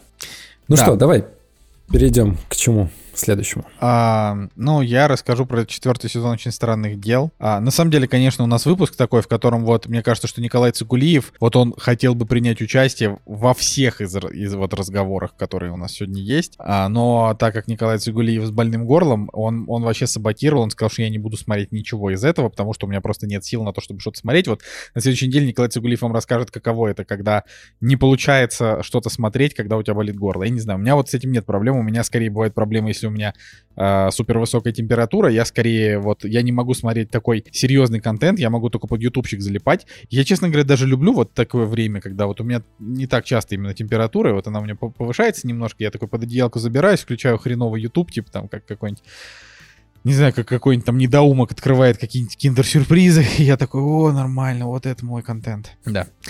Короче. Ну, давай. а, да. Очень странные дела. Очень странные дела. Значит, я, наверное, я не очень хочу долго про это рассказывать, э, но тезисно прям надо, надо рассказать. Э, Но я думаю, что именно вот финальный саммари, так как говорится, мы уже будем делать с Николаем Цигулиевым. Я, конечно, Женя вообще максимально недоволен тем, что ты э, выпал из контекста, потому что, ну, типа, это надо. Прям очень странно. Ну, мы уже говорили, да? Третий сезон.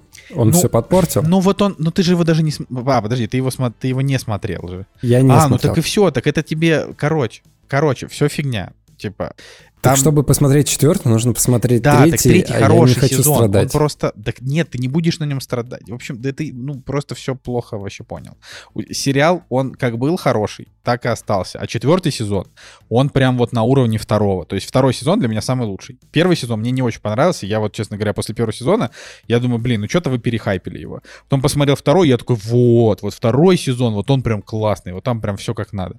Вот. А третий сезон, это как бы сезон про то, что ты не можешь оторваться. Он смотрится, Жень, залпом просто, вот вообще. То есть вот с первой до последней серии вообще не оторваться. Но у третьего сезона проблема в том, что он как бы скатил очень странные дела в трэш. Ну, в том плане, что там появились злые русские, э, там, значит, э, ну, типа... Ну, в общем, в первую очередь, конечно, злые русские, и, и, и как бы, и вот типа зло, оно тоже немножко странное, а еще он просто немножко филлерный, то есть там как бы, ну, типа просто очередной какой-то вот монстр с щупальцами, да, и вот ты думаешь, ну, окей. Но при этом все равно от него не оторваться. Там совершенно потрясающая дочка Итана Хоука и Умы Турман играет. э, Как же ее зовут? Э, Майя Хоук, по-моему. Очень классная. Она прям вот буквально, она разбавила третий сезон. Она очень смешная, вообще прикольный персонаж. Вот. Но тут просто что я хотел сказать. Ты, ты вот... Блин, я потерял просто, поте- потерял просто нить э, того, того, как я это вообще все рассказывал. Короче, а, очень странные дела. Это типа сериал, который вот надо смотреть. И опять же, вот Никол- Николай Цигулиев, а, я думаю, что посмотрит этот, э, э, этот сезон и как бы его финал, который будет в июле. Вот это как раз то, что я начал рассказывать, что четвертый сезон, он как бы, он вышел на Netflix, он все еще выходит на Netflix, а, значит, э, и они в этот раз решили сезон разделить на две части. Первые семь серий а, вышли вот сейчас, и оставшиеся две выйдут э, какого-то там июля, пытаюсь я посмотреть, и не могу найти второго, по-моему, июля. вот. И а, значит, вот я просто с, с полной уверенностью я заявляю, что четвертый сезон это, конечно, вообще вот он просто крутейший. Он крутейший, а, он крутой вот настолько, он настолько хорош, вот на мой личный взгляд, да, что вот он как бы он помогает а, принять все проблемы третьего сезона и превратить их в достоинство. Вот оно что. То есть ты как бы, опять же, еще раз, ты смотришь третий сезон, ты не можешь от него оторваться, потому что он невероятно интересный, но ты такой сидишь и думаешь, блин, ну это какой-то трэш и клюква. Ну типа, что, что вообще за дела? А в четвертом сезоне они замыкают все ветки, которые были еще с первого сезона закрыты. Они поясняют, кто на самом деле вообще главный злодей. Они вообще раскрывают кучу всяких еще дополнительных штук. Ну и, конечно, они нагоняют, вот, то есть я, мы вначале сказали, типа, очень страшные дела. Это, конечно, четвертая часть самая жуткая, ну, типа, четвертый сезон. Потому что там буквально, ну, типа, а, там Значит, как э, я, я не буду, конечно же, спойлерить, потому что я никакая, не какая-то там мразь, но там основной задел четвертого сезона в том, что вот там прошли, э, значит, прошел год после шокирующих событий финала третьего сезона, после которого все такие, что, да, да не может быть, да как же так, ну вот, короче, четвертый сезон наступил, и тут вдруг появилась некая сущность, которая э, вселяется в слабых психологически людей, и как бы она очень жестоко ломает им кости и взрывает глаза. Вот так вот. И это прям все вот прям жестко. вот, довольно, довольно ты такой думаешь, ух ты, вот это, вот это, вот это дела. Нет, конечно. Но это ты... обоснованная жестокость.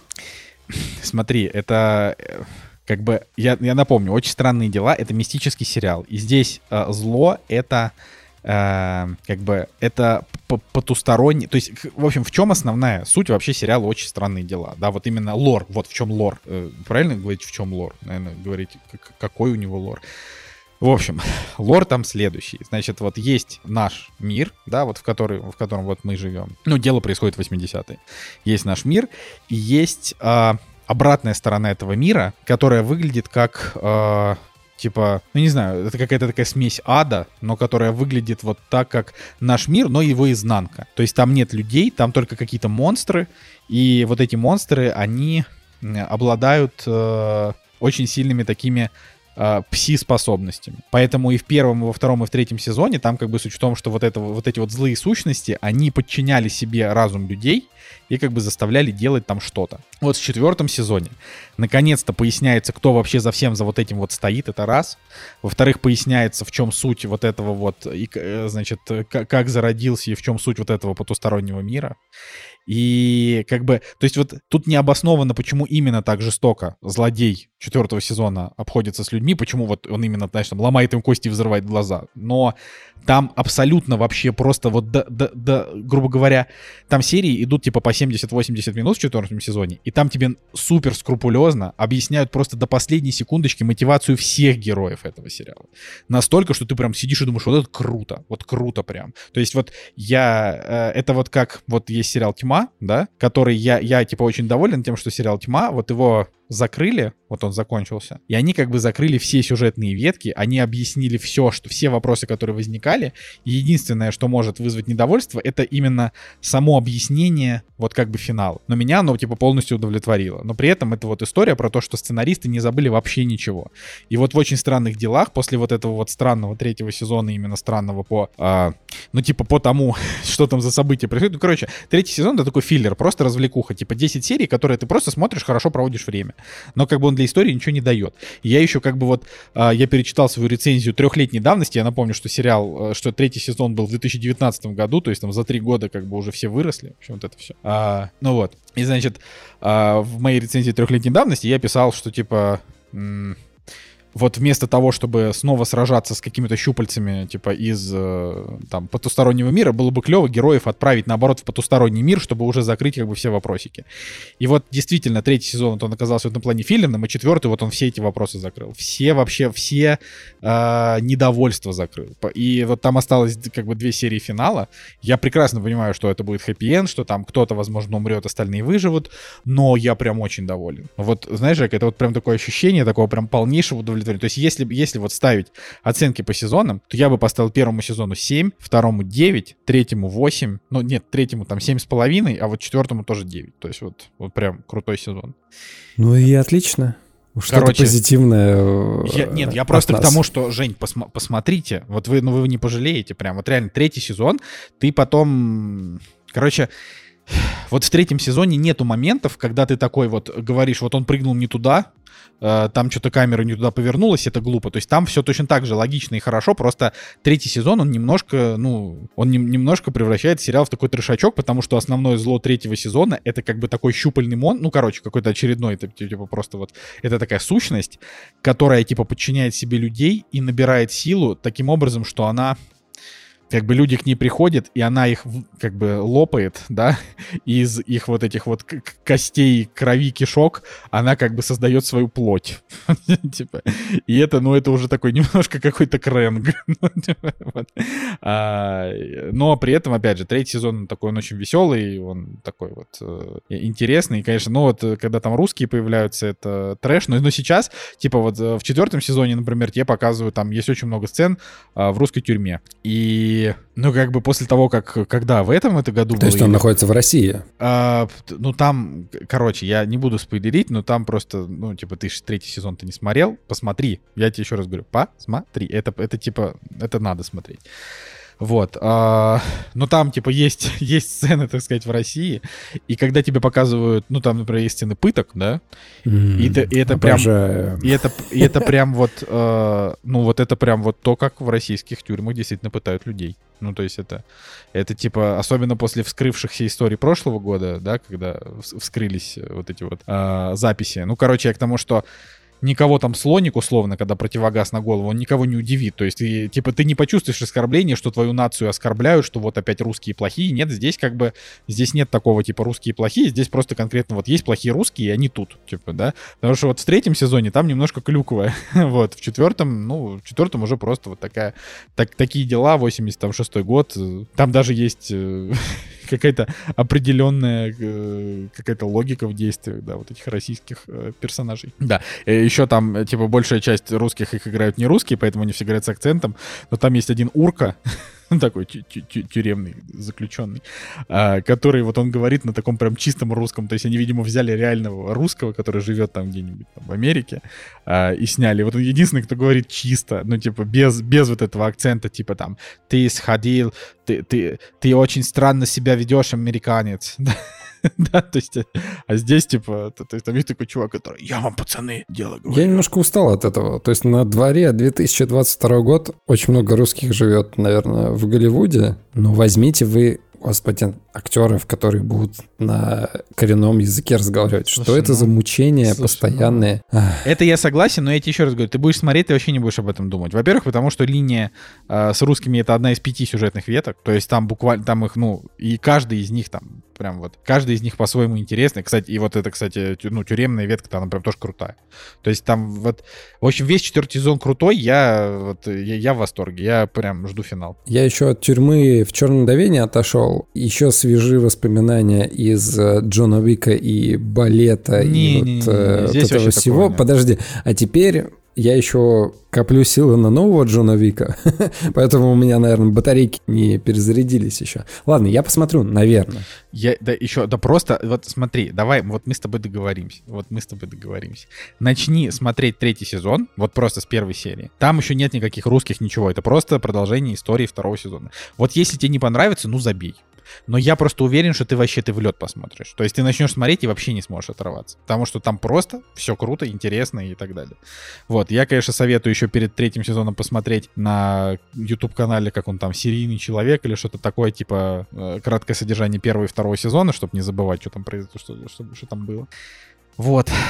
Ладно, на этом я молчу, давай переходим к последнему. Последний фильм, который мы сегодня обсудим, называется «Казнь». И это фильм э, русский внезапно. И он нас э, заинтересовал, когда выходил в премьерах недели. Мы подумали, что, ой, а как-то он э, стилево выглядит по трейлеру. Ну, я-то его конкретно ждал. Я-то его ждал. Ты его ждал с какого момента? С того момента, как ты увидел трейлер в Нет. премьерах недели? Или ты еще раньше Нет, его ждал? раньше, конечно, раньше. Я же рассказывал, вот ты тоже меня не слушаешь, знаешь, это э, типа Ладок Ватани, это режиссер клипов Хаски и Оксимирона. Это я все помню. И я, типа, его видел в интервью у Юрия Дудя, который признан иностранным агентом, бла-бла-бла. Вот, а, значит, и мне он еще в этом интервью очень понравился. Показалось, что это как бы человек очень Хорошо. приятный. Он в этом интервью говорил про этот фильм уже? что- Да, да, да, конечно, в этом интервью он уже говорил. Это, это было интервью накануне кинотеатрального релиза. За месяц до, наверное.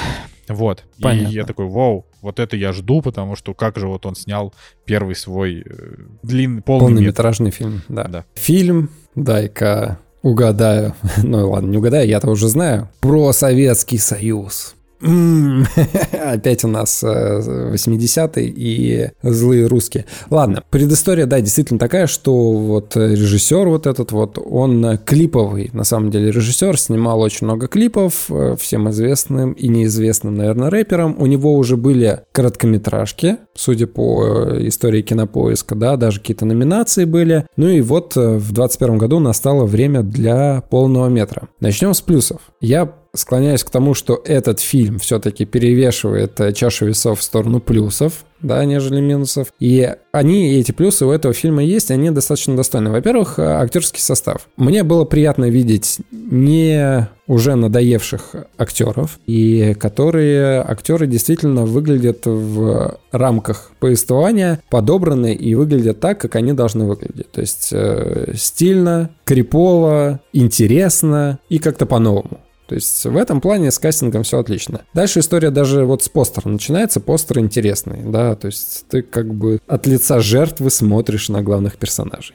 И это классно. Дальше начинается трейлер. Трейлер действительно по кадрам отлично выглядит. То есть цвет, свет, э, композиция, экспозиция, все то, как мы любим, э, с э, какими-то интересными кадрами, какой-то нуар, все вот замечательно, все как-то, да, по современному все замечательно. И наступает момент э, просмотра фильма. И такая история, что и музыка хорошая, и вот, опять же, повторюсь, и кадры как-то, да, интересно подобраны, и ощущение, что ты смотришь, может быть, Коинов, может быть, что-то из э, Джеймса Вана. Хорошие примеры, хорошие ориентиры, и за этим действительно интересно смотреть. История, конечно же, у нас э, про маньяка, которого ловит следователь, который в свое время ошибочно закрыл дело, да, посадил не того, и в какой-то момент появляется новая жертва, и дело снова пытаются раскрыть и снова найти убийцу, которого на самом-то деле не посадили. Это вот такая вот завязка. И здесь фильм, он э, немножко так вводит за нос зрителя, потому что, да, у нас есть синапсис, у нас есть трейлер, и ты вроде бы понимаешь, к чему клонит повествование, но создатели, они приготовили некоторые сюрпризы, которые даже, наверное,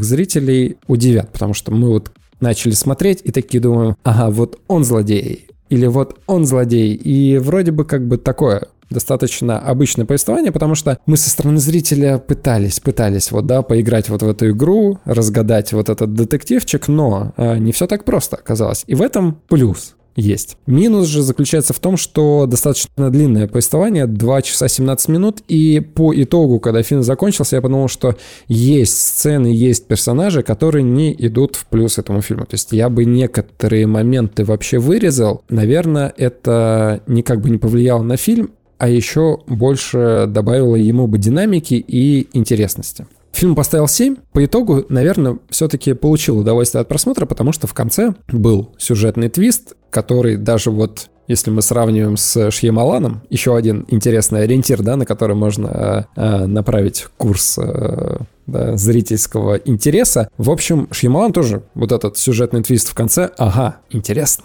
Ну, блин, у Шьямалана Молодцы. просто на самом деле твисты... Короче, я на самом деле вот первое, о чем я подумал, это тоже Шьямалан, просто потому что я забыл про Финчера. Потому что на самом деле казнь это чистый Финчер. Вот так вот. Ну, Финчер, да, да, да, Финчер, то есть вот конечно. я, я прям вот вообще забыл про существование Финчера, я такой думаю, блин, ну тут немножко от Нолана, потому что вот бессонница как будто бы вот, э, вот немножко отдает бессонницей э, Нолановской, а не другими его фильмами, а вот именно. Ну, А, Шьямалан здесь тоже присутствует в качестве другого только фильма, опять же, без э, спойлера. Но Шьямалан здесь присутствует. Ну хорошо, здесь, здесь есть немножко Шьямалана, но вот опять же, типа, для меня все-таки Шьямалан это так или иначе плохой режиссер, я об этом уже много раз говорил, что это типа чувак, который вот у него там хороший концепт, но исполнение там слабо, и самое главное, что у него всегда объяснения какие-то, ну, какие-то уж слишком, не знаю, никакие. Особенно, я говорю, для меня вот это вот идеальный фильм про визит, про то, как дети приехали к бабушке с дедушкой, это, конечно, вообще просто шедевр. А, да, В ну итоге вот, ну вот, короче, Финчер- казнь это Финчер, да, это прям Финчер, э, и, ну, вот как он сам говорил в интервью, вот воспоминания об убийстве Пон Джун Хо, и я согласен. типа, что вот это смесь Финчера и воспоминания об убийстве. Ну, то Я- есть вы представляете, да, вот все, что мы перечислили, на что этот фильм ориентируется и э, на что он как бы претендует. И Я бы- бы даже сюда Балабанова прислал с э, грузом 200. Слушай, ну, тут, слушай, одна сцена с трупом, я бы, я бы вообще бы не стал бы ставить балабан. Но надо просто сказать, что вот весь прикол этого фильма, то есть, короче, я считаю, что это фильм типа на 8,5-9. Типа, меня, я от него прям кайфанул вообще на 100%. А, но, допустим, я там не буду оспаривать там твое мнение, почему я считаю, что фильм... Даже так, не то, что это фильм, то есть то, что это хороший фильм, для меня Я вообще еще ничего сомнений. плохого не сказал. Не, я понимаю, Пока ну, просто я к тому, пока что типа, ты ему поставил 7, 7 это типа, ну, просто типа нормальное кино, да, нормальный фильм. Вот. А типа я от него кайфанул, почему? Потому что, во-первых, он смотрится не как дебют, это смотрится как прям, прям такой, ну, серьезный, хороший фильм. Не- то есть далеко, я бы так сказал, Алексей Балабанов, конечно, типа гениальный по-своему режиссер, но типа вот у него далеко не все фильмы, э, это фильмы, которым можно поставить там даже 7, например, да, то есть у него есть там прям совсем шедевры, а есть как бы и не очень удачный. Вот «Казнь» — это вот такой фильм, как будто бы вот это, ну, очередной какой-то удачный фильм хорошего режиссера, а не первый. И мне кажется, что он получился хороший, как раз потому, что Ладо а, ориентировался вот на, на все то, что вот он любит, понимаешь? То есть он э, насмотренный, он начитанный, он сам по себе интеллигентный, и как бы, и вот он сделал такую компиляцию, при этом это фильм, то есть я еще что, я боялся, что это будет артхаус, понимаешь? То есть я когда смотрел трейлер, я думал, что это будет такой фильм, который вот он чисто, чисто на визуале, а, не про сюжет, а это-то фильм про сюжет. То есть это вот прям, это просто, это триллер про сюжет. И с таким, с mindfuck элементом. Поэтому для меня все очень круто. А, Тут абсолютно вообще суперсексуальная Юлия Снегирь, которой здесь очень мало, но она прям вообще, вообще, то есть прям super hot, хотя ее тут 5, минут, А, да и роль у нее такая грустноватая, можно сказать.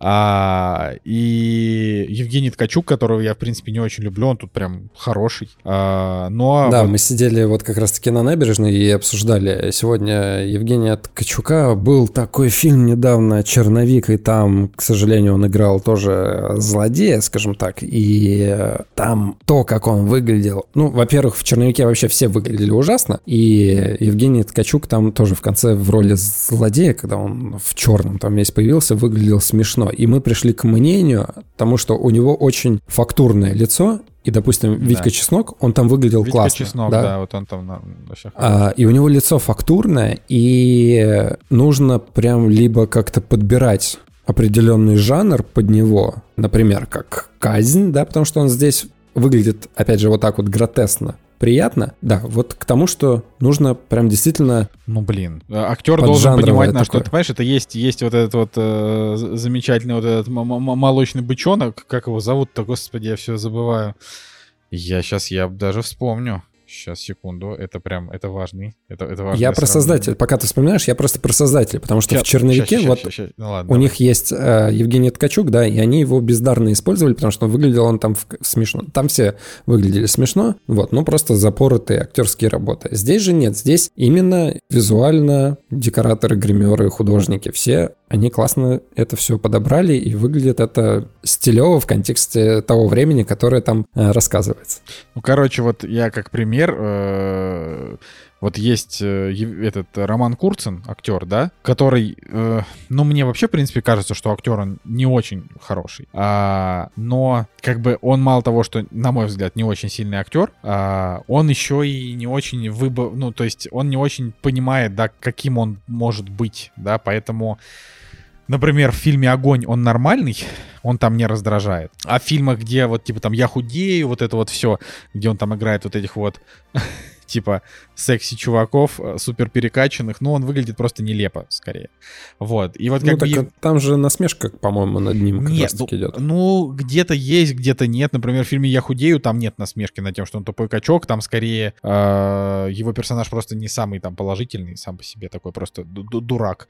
А, ну, типа он, не знаю, такой немножко пещерный дурак, который вообще там, типа, несовременно, так сказать, смотрит на мир.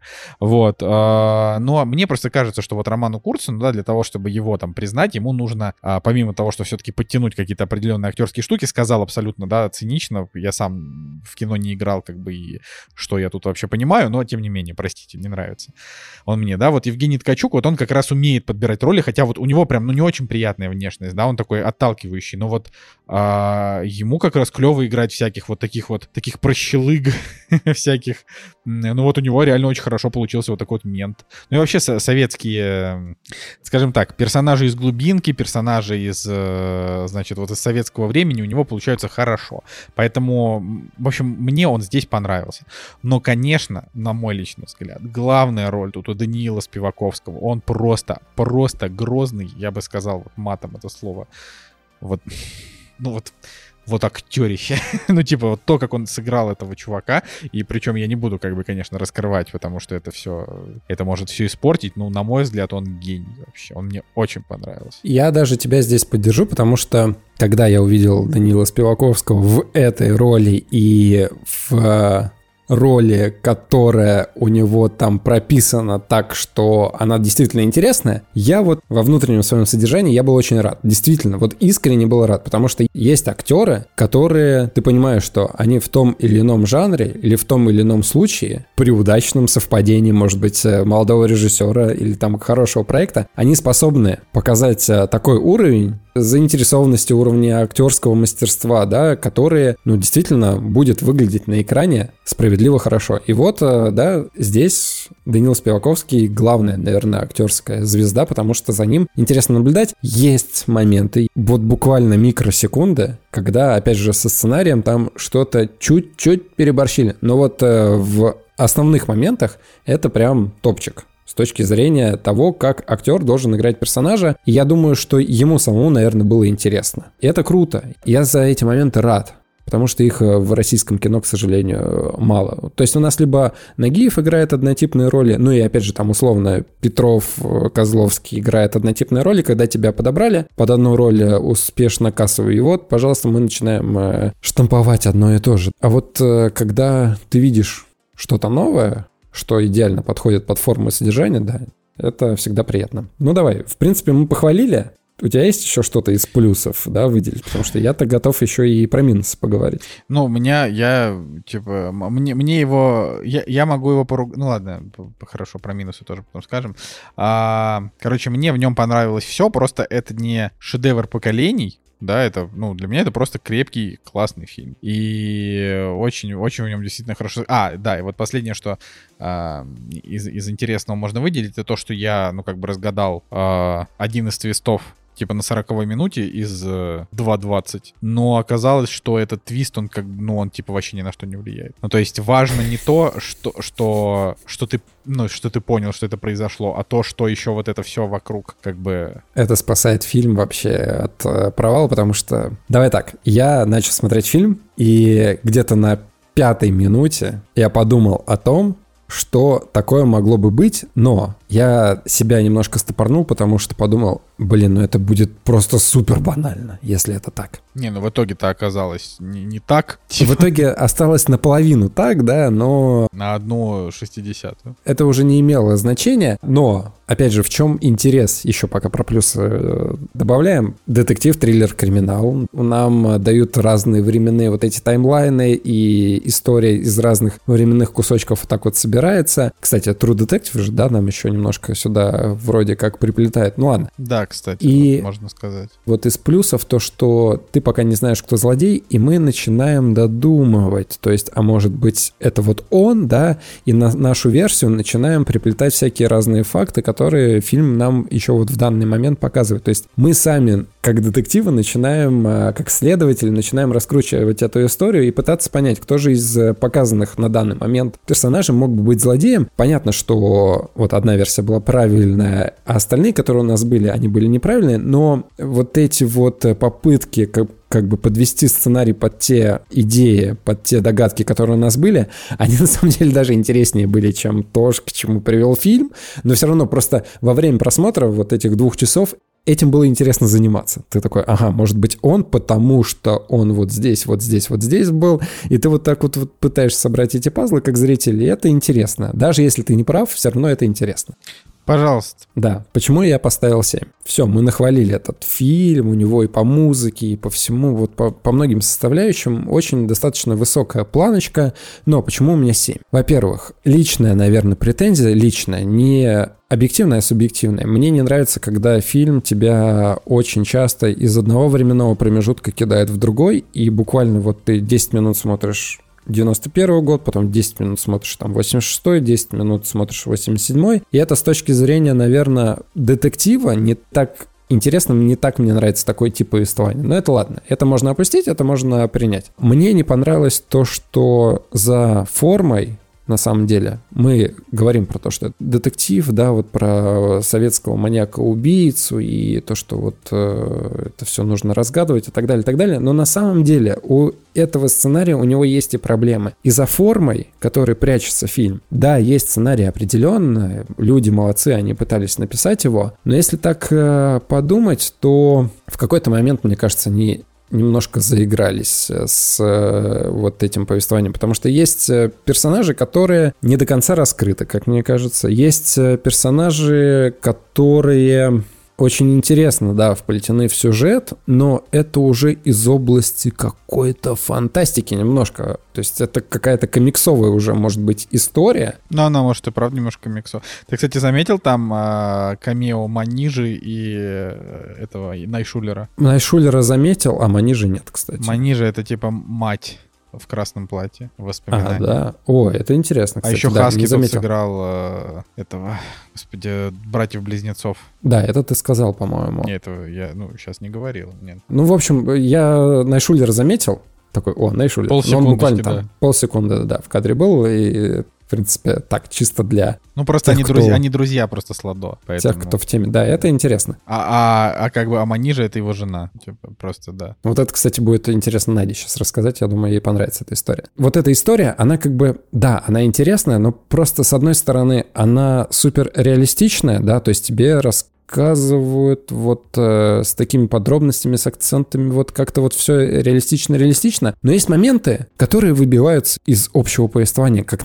на мой взгляд. То есть они, может быть, хотели сделать интересно, но когда вот появляется вот этот персонаж знаковый, нереалистично, но окей, интересно, и согласен. Потом есть э, вот персонаж э, второго злодея, который в предыстории, может быть, имел какую-то роль, да, которого поймал а, наш главный следователь, но который если честно, ни на что в сюжете не влияет особо и никакого интереса такого не вызывает. То есть они его, да, ввели, но зачем? Ладно, это тоже можно опустить. Но mm-hmm. просто вот этот сценарий, он начинает немножко вот так вот раздуваться, раздуваться. И мое личное мнение, что можно было бы это все... Вот с точки зрения продюсера, наверное, на, когда вот фильм уже вышел, еще немножко его подрезать, и было бы вот прям совсем хорошо. Дальше, основная претензия. Основная претензия то, что, да, у нас есть форма, как подается фильм, и это та основа, на чем строится это кино, так как это клиповый режиссер. Здесь э, моментами есть очень классные кадры. И я думаю, что люди прям осознанно понимали, что они хотят сделать хорошо, и они гнались за композицией, за экспозицией, чтобы вот в рамках жанра какого-то, да, нуара, например, а, детектива, вот э, криминала, определенные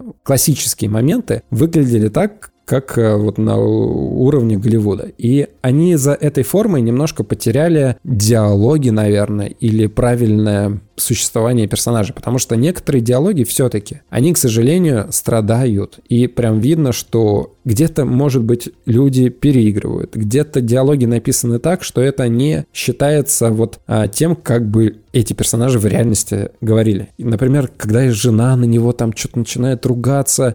А по-моему, это прикольный был момент, когда она сказала, что она его травит.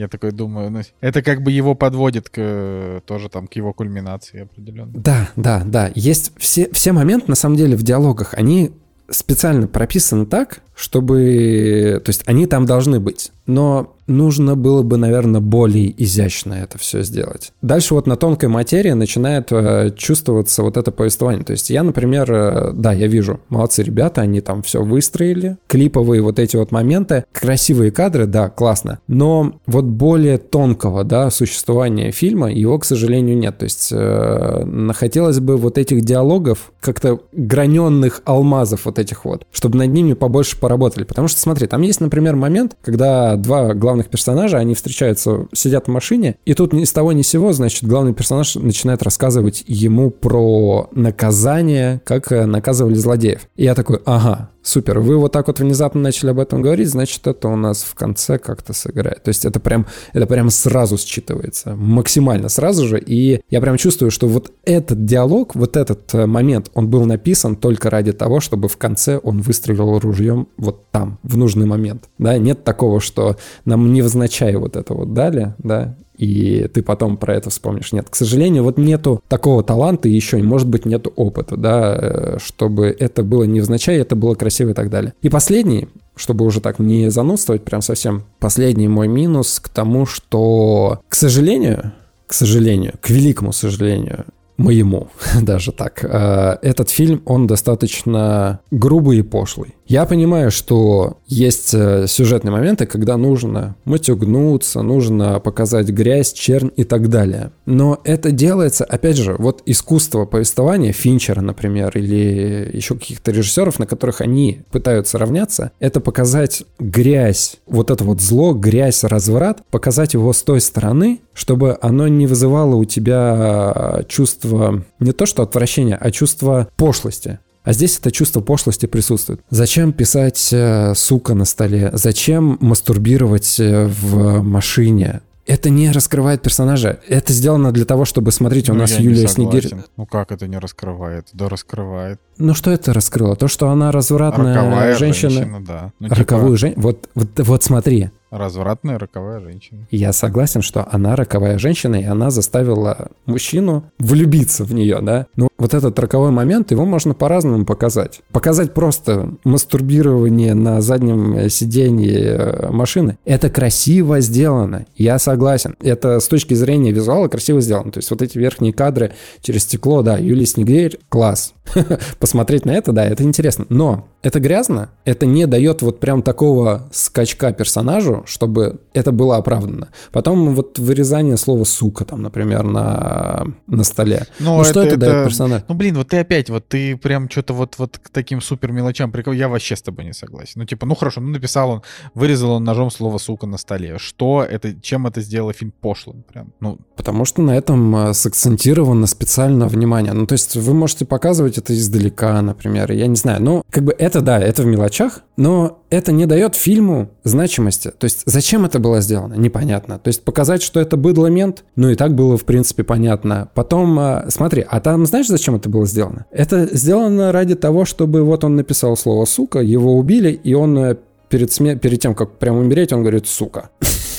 Come on. Это не стоит того, чтобы на этом акцентировать внимание. да, в это, да этот, да этот момент не стоит того, чтобы акцентировать на нем так внимание, Жень. Что-то я не знаю.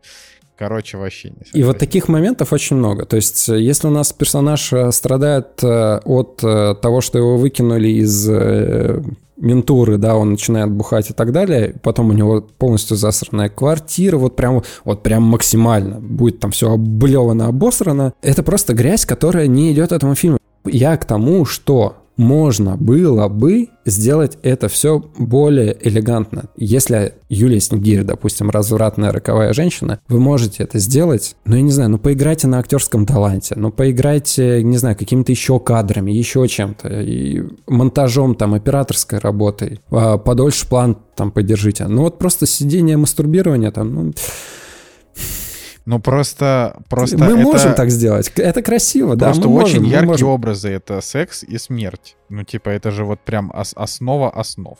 То есть для меня как бы это как...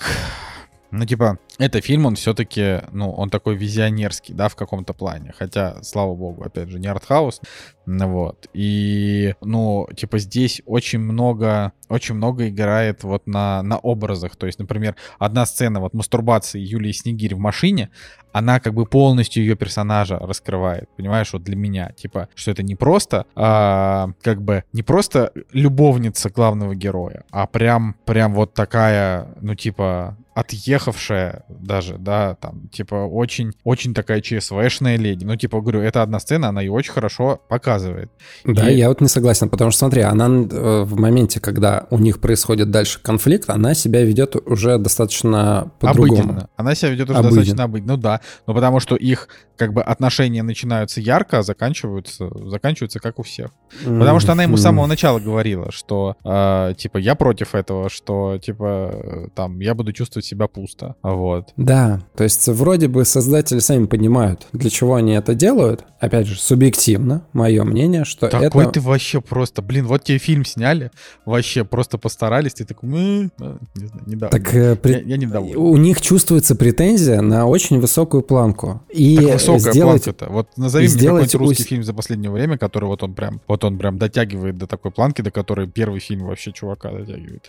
Я прям давно такого не помню. Ну, по крайней мере, у меня так. э, ну, хорошо, Не, первый я не фильм... говорю про сериалы. Сериалы российские сейчас прям очень крутые, но Для первого фильма вполне Да. себе неплохо. Да, вполне себе неплохо. Просто есть моменты, к которым у меня есть претензии, да, которые, может быть, меня немножко разочаровали. Потому что, опять же, я начинаю смотреть, и я вижу потенциал, и я вижу, как это можно сделать э, хорошо, куда бы история э, пошла бы, да, и почему, например, какие-нибудь условно фильмы, да, которым там, например, он на Финчера, да, равняется 7, там, там есть грязь, но она же визуально просто красиво сделана. Ну, давай так. Мне, например, 7 Финчера понравился меньше, чем понравилась Казнь. Ну, то есть я бы сказал, что э, вот у Финчера есть, например, фильм, за... господи, не «Загадка», а как же... Ну, во-первых, у него есть «Зодиак», да? Во-вторых, у него есть э, вот тот фильм с Майклом Дугласом. Я забыл, как он называется.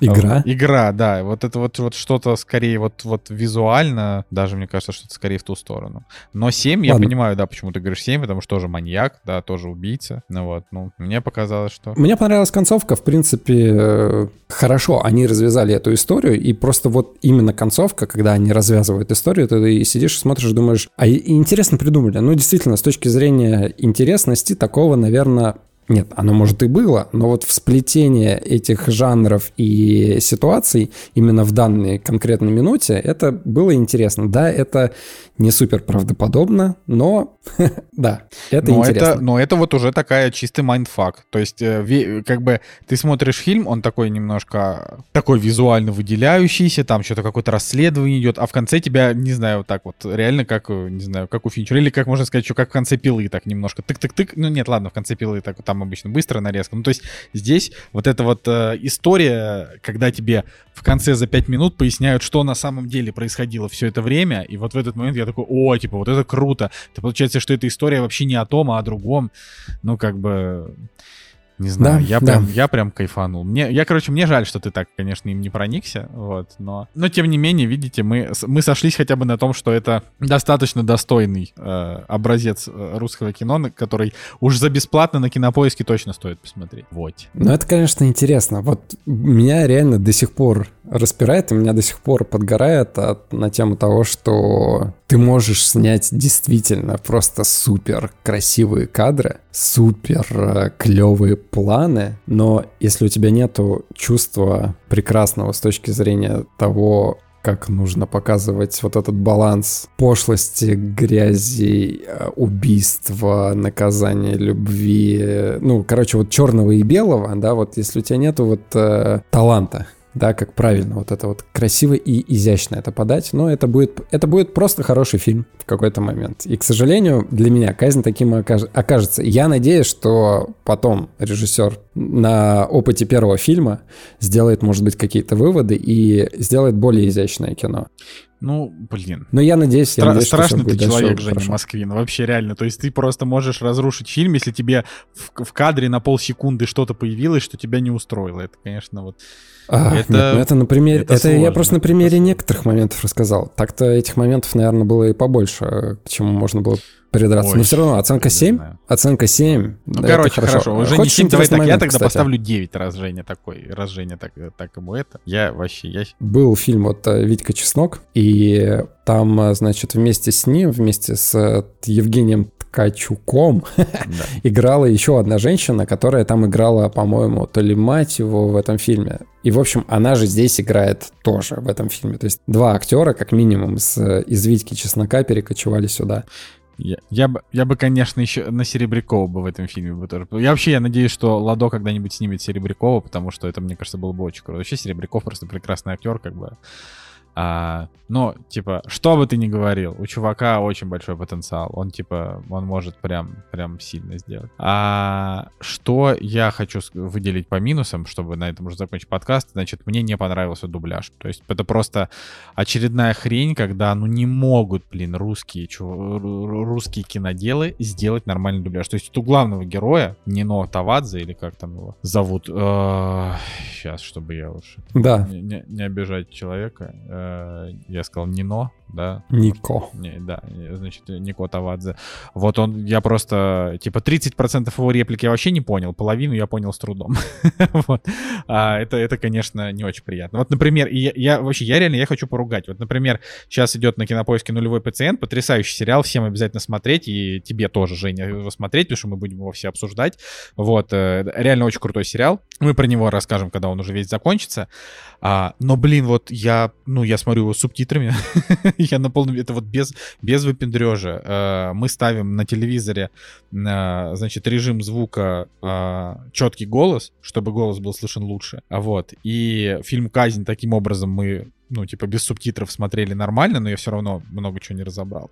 А вот нулевой пациент, там есть четкий звук, нет четкого звука, все равно нужно, нужно ставить субтитры. Это бич Но это, это, это просто, это буквально, это какой-то, ну, я, у меня просто слов нет. То есть это не то, что какая-то претензия конкретно там к нулевому пациенту или к казни, это претензия в целом к российскому кино. Я не понимаю, почему они не могут с этим справиться. То есть э, Ну, там, к сожалению. ну, типа, ну, короче, это просто, ну, это колхоз. Вот э, я, я не говорю, что э, это как-то сильно испортило казнь или как-то сильно портит нулевого пациента, но это вот именно подход звукорежиссер, звукорежиссеров э, рус- у русских фильмов, это какой-то колхоз, потому что чё- вот я не понимаю. Это каждый раз, каждый раз вот э, персонаж что-то говорит, и он говорит невнятно, пережевывая слова, то есть сам себя нормально озвучить не может. Как будто бы вот он не понимает, как, поп- как попадать, он не понимает интонации. То есть это иногда вот из-за этого, например, какие-то более пожилые актеры, которые, видимо, как-то, я не знаю, не привыкли к каким-то, может, новым технологиям, я не знаю, они вообще звучат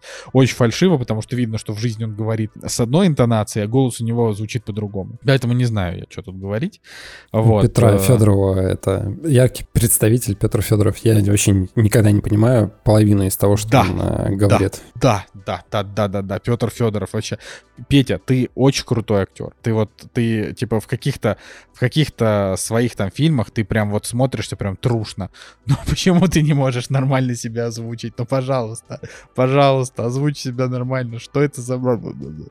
Я Ой. по поводу казни, кстати, еще, знаешь, э, что хочу у тебя спросить. Не было ли у тебя ощущения, когда появилась маска злодея, в том, что ну вот здесь уже явно перебор с тем, на что ориентировались э, создатели. А, так это такое, она, она просто маски висели в комнате, и он ее взял. Но Да, Это такой очень гротескный момент, но я, опять же, для меня это ничего не испортило, это просто, ну, это как бы, ну, типа, молодой режиссер, ему надо как-то это, как-то по-интересному. Просто вот э, я вспомнил, когда появилась маска, причем действительно, да, на заднем плане ты видишь, что там на стене висят эти маски, причем они, кстати, висели странные, там не такие, в которые он появился, ну, допустим, ладно, это опустим момент. Просто это настолько гротесный момент, ты правильно сказал, что не знаю, насколько он нужен был вообще этой картине, потому что тут ты уже такой, так, ну это вот прям действительно True Detective. Там же как злодея звали? Зеленый монстр или зеленый человек, как я уже не помню, но вот ты такой, ага, ну вот они еще какой-то элемент взяли Ну из какого-то другого фильма. Ну ладно, это Ох. да, я согласен, что это мелочи, это все не критичные мелочи, вот. Наверное, как правильно сказать, это не критичные мелочи, которые уносят картину в какие-то дебри плохих оценок. Это просто мелочи, которым можно придраться и которые хотелось бы улучшить, но которые не так сильно влияют, да, вот прям сильно на плохое восприятие или хорошее и так далее. Ну, я думаю, что на этом мы, в принципе, можем наш сегодняшний долгий подкаст закончить. Что-то мы вообще угорели, конечно. Если бы с нами сейчас был Николай Цигулиев, подкаст бы уже шел часа три, наверное, с половиной, потому что у нас было бы аж три мнения. Много чего успели обсудить. Вот. А, так что прощаемся. На следующей неделе должны быть все вместе. А, вот. Не Э, должны, а будем все Да, вместе. будем все вместе. Вот. Интересное получилось обсуждение. И с вами был Николай Солнышко И Евгений Москвин. и Кактус подкаст. Всем пока, до следующей недели. It doesn't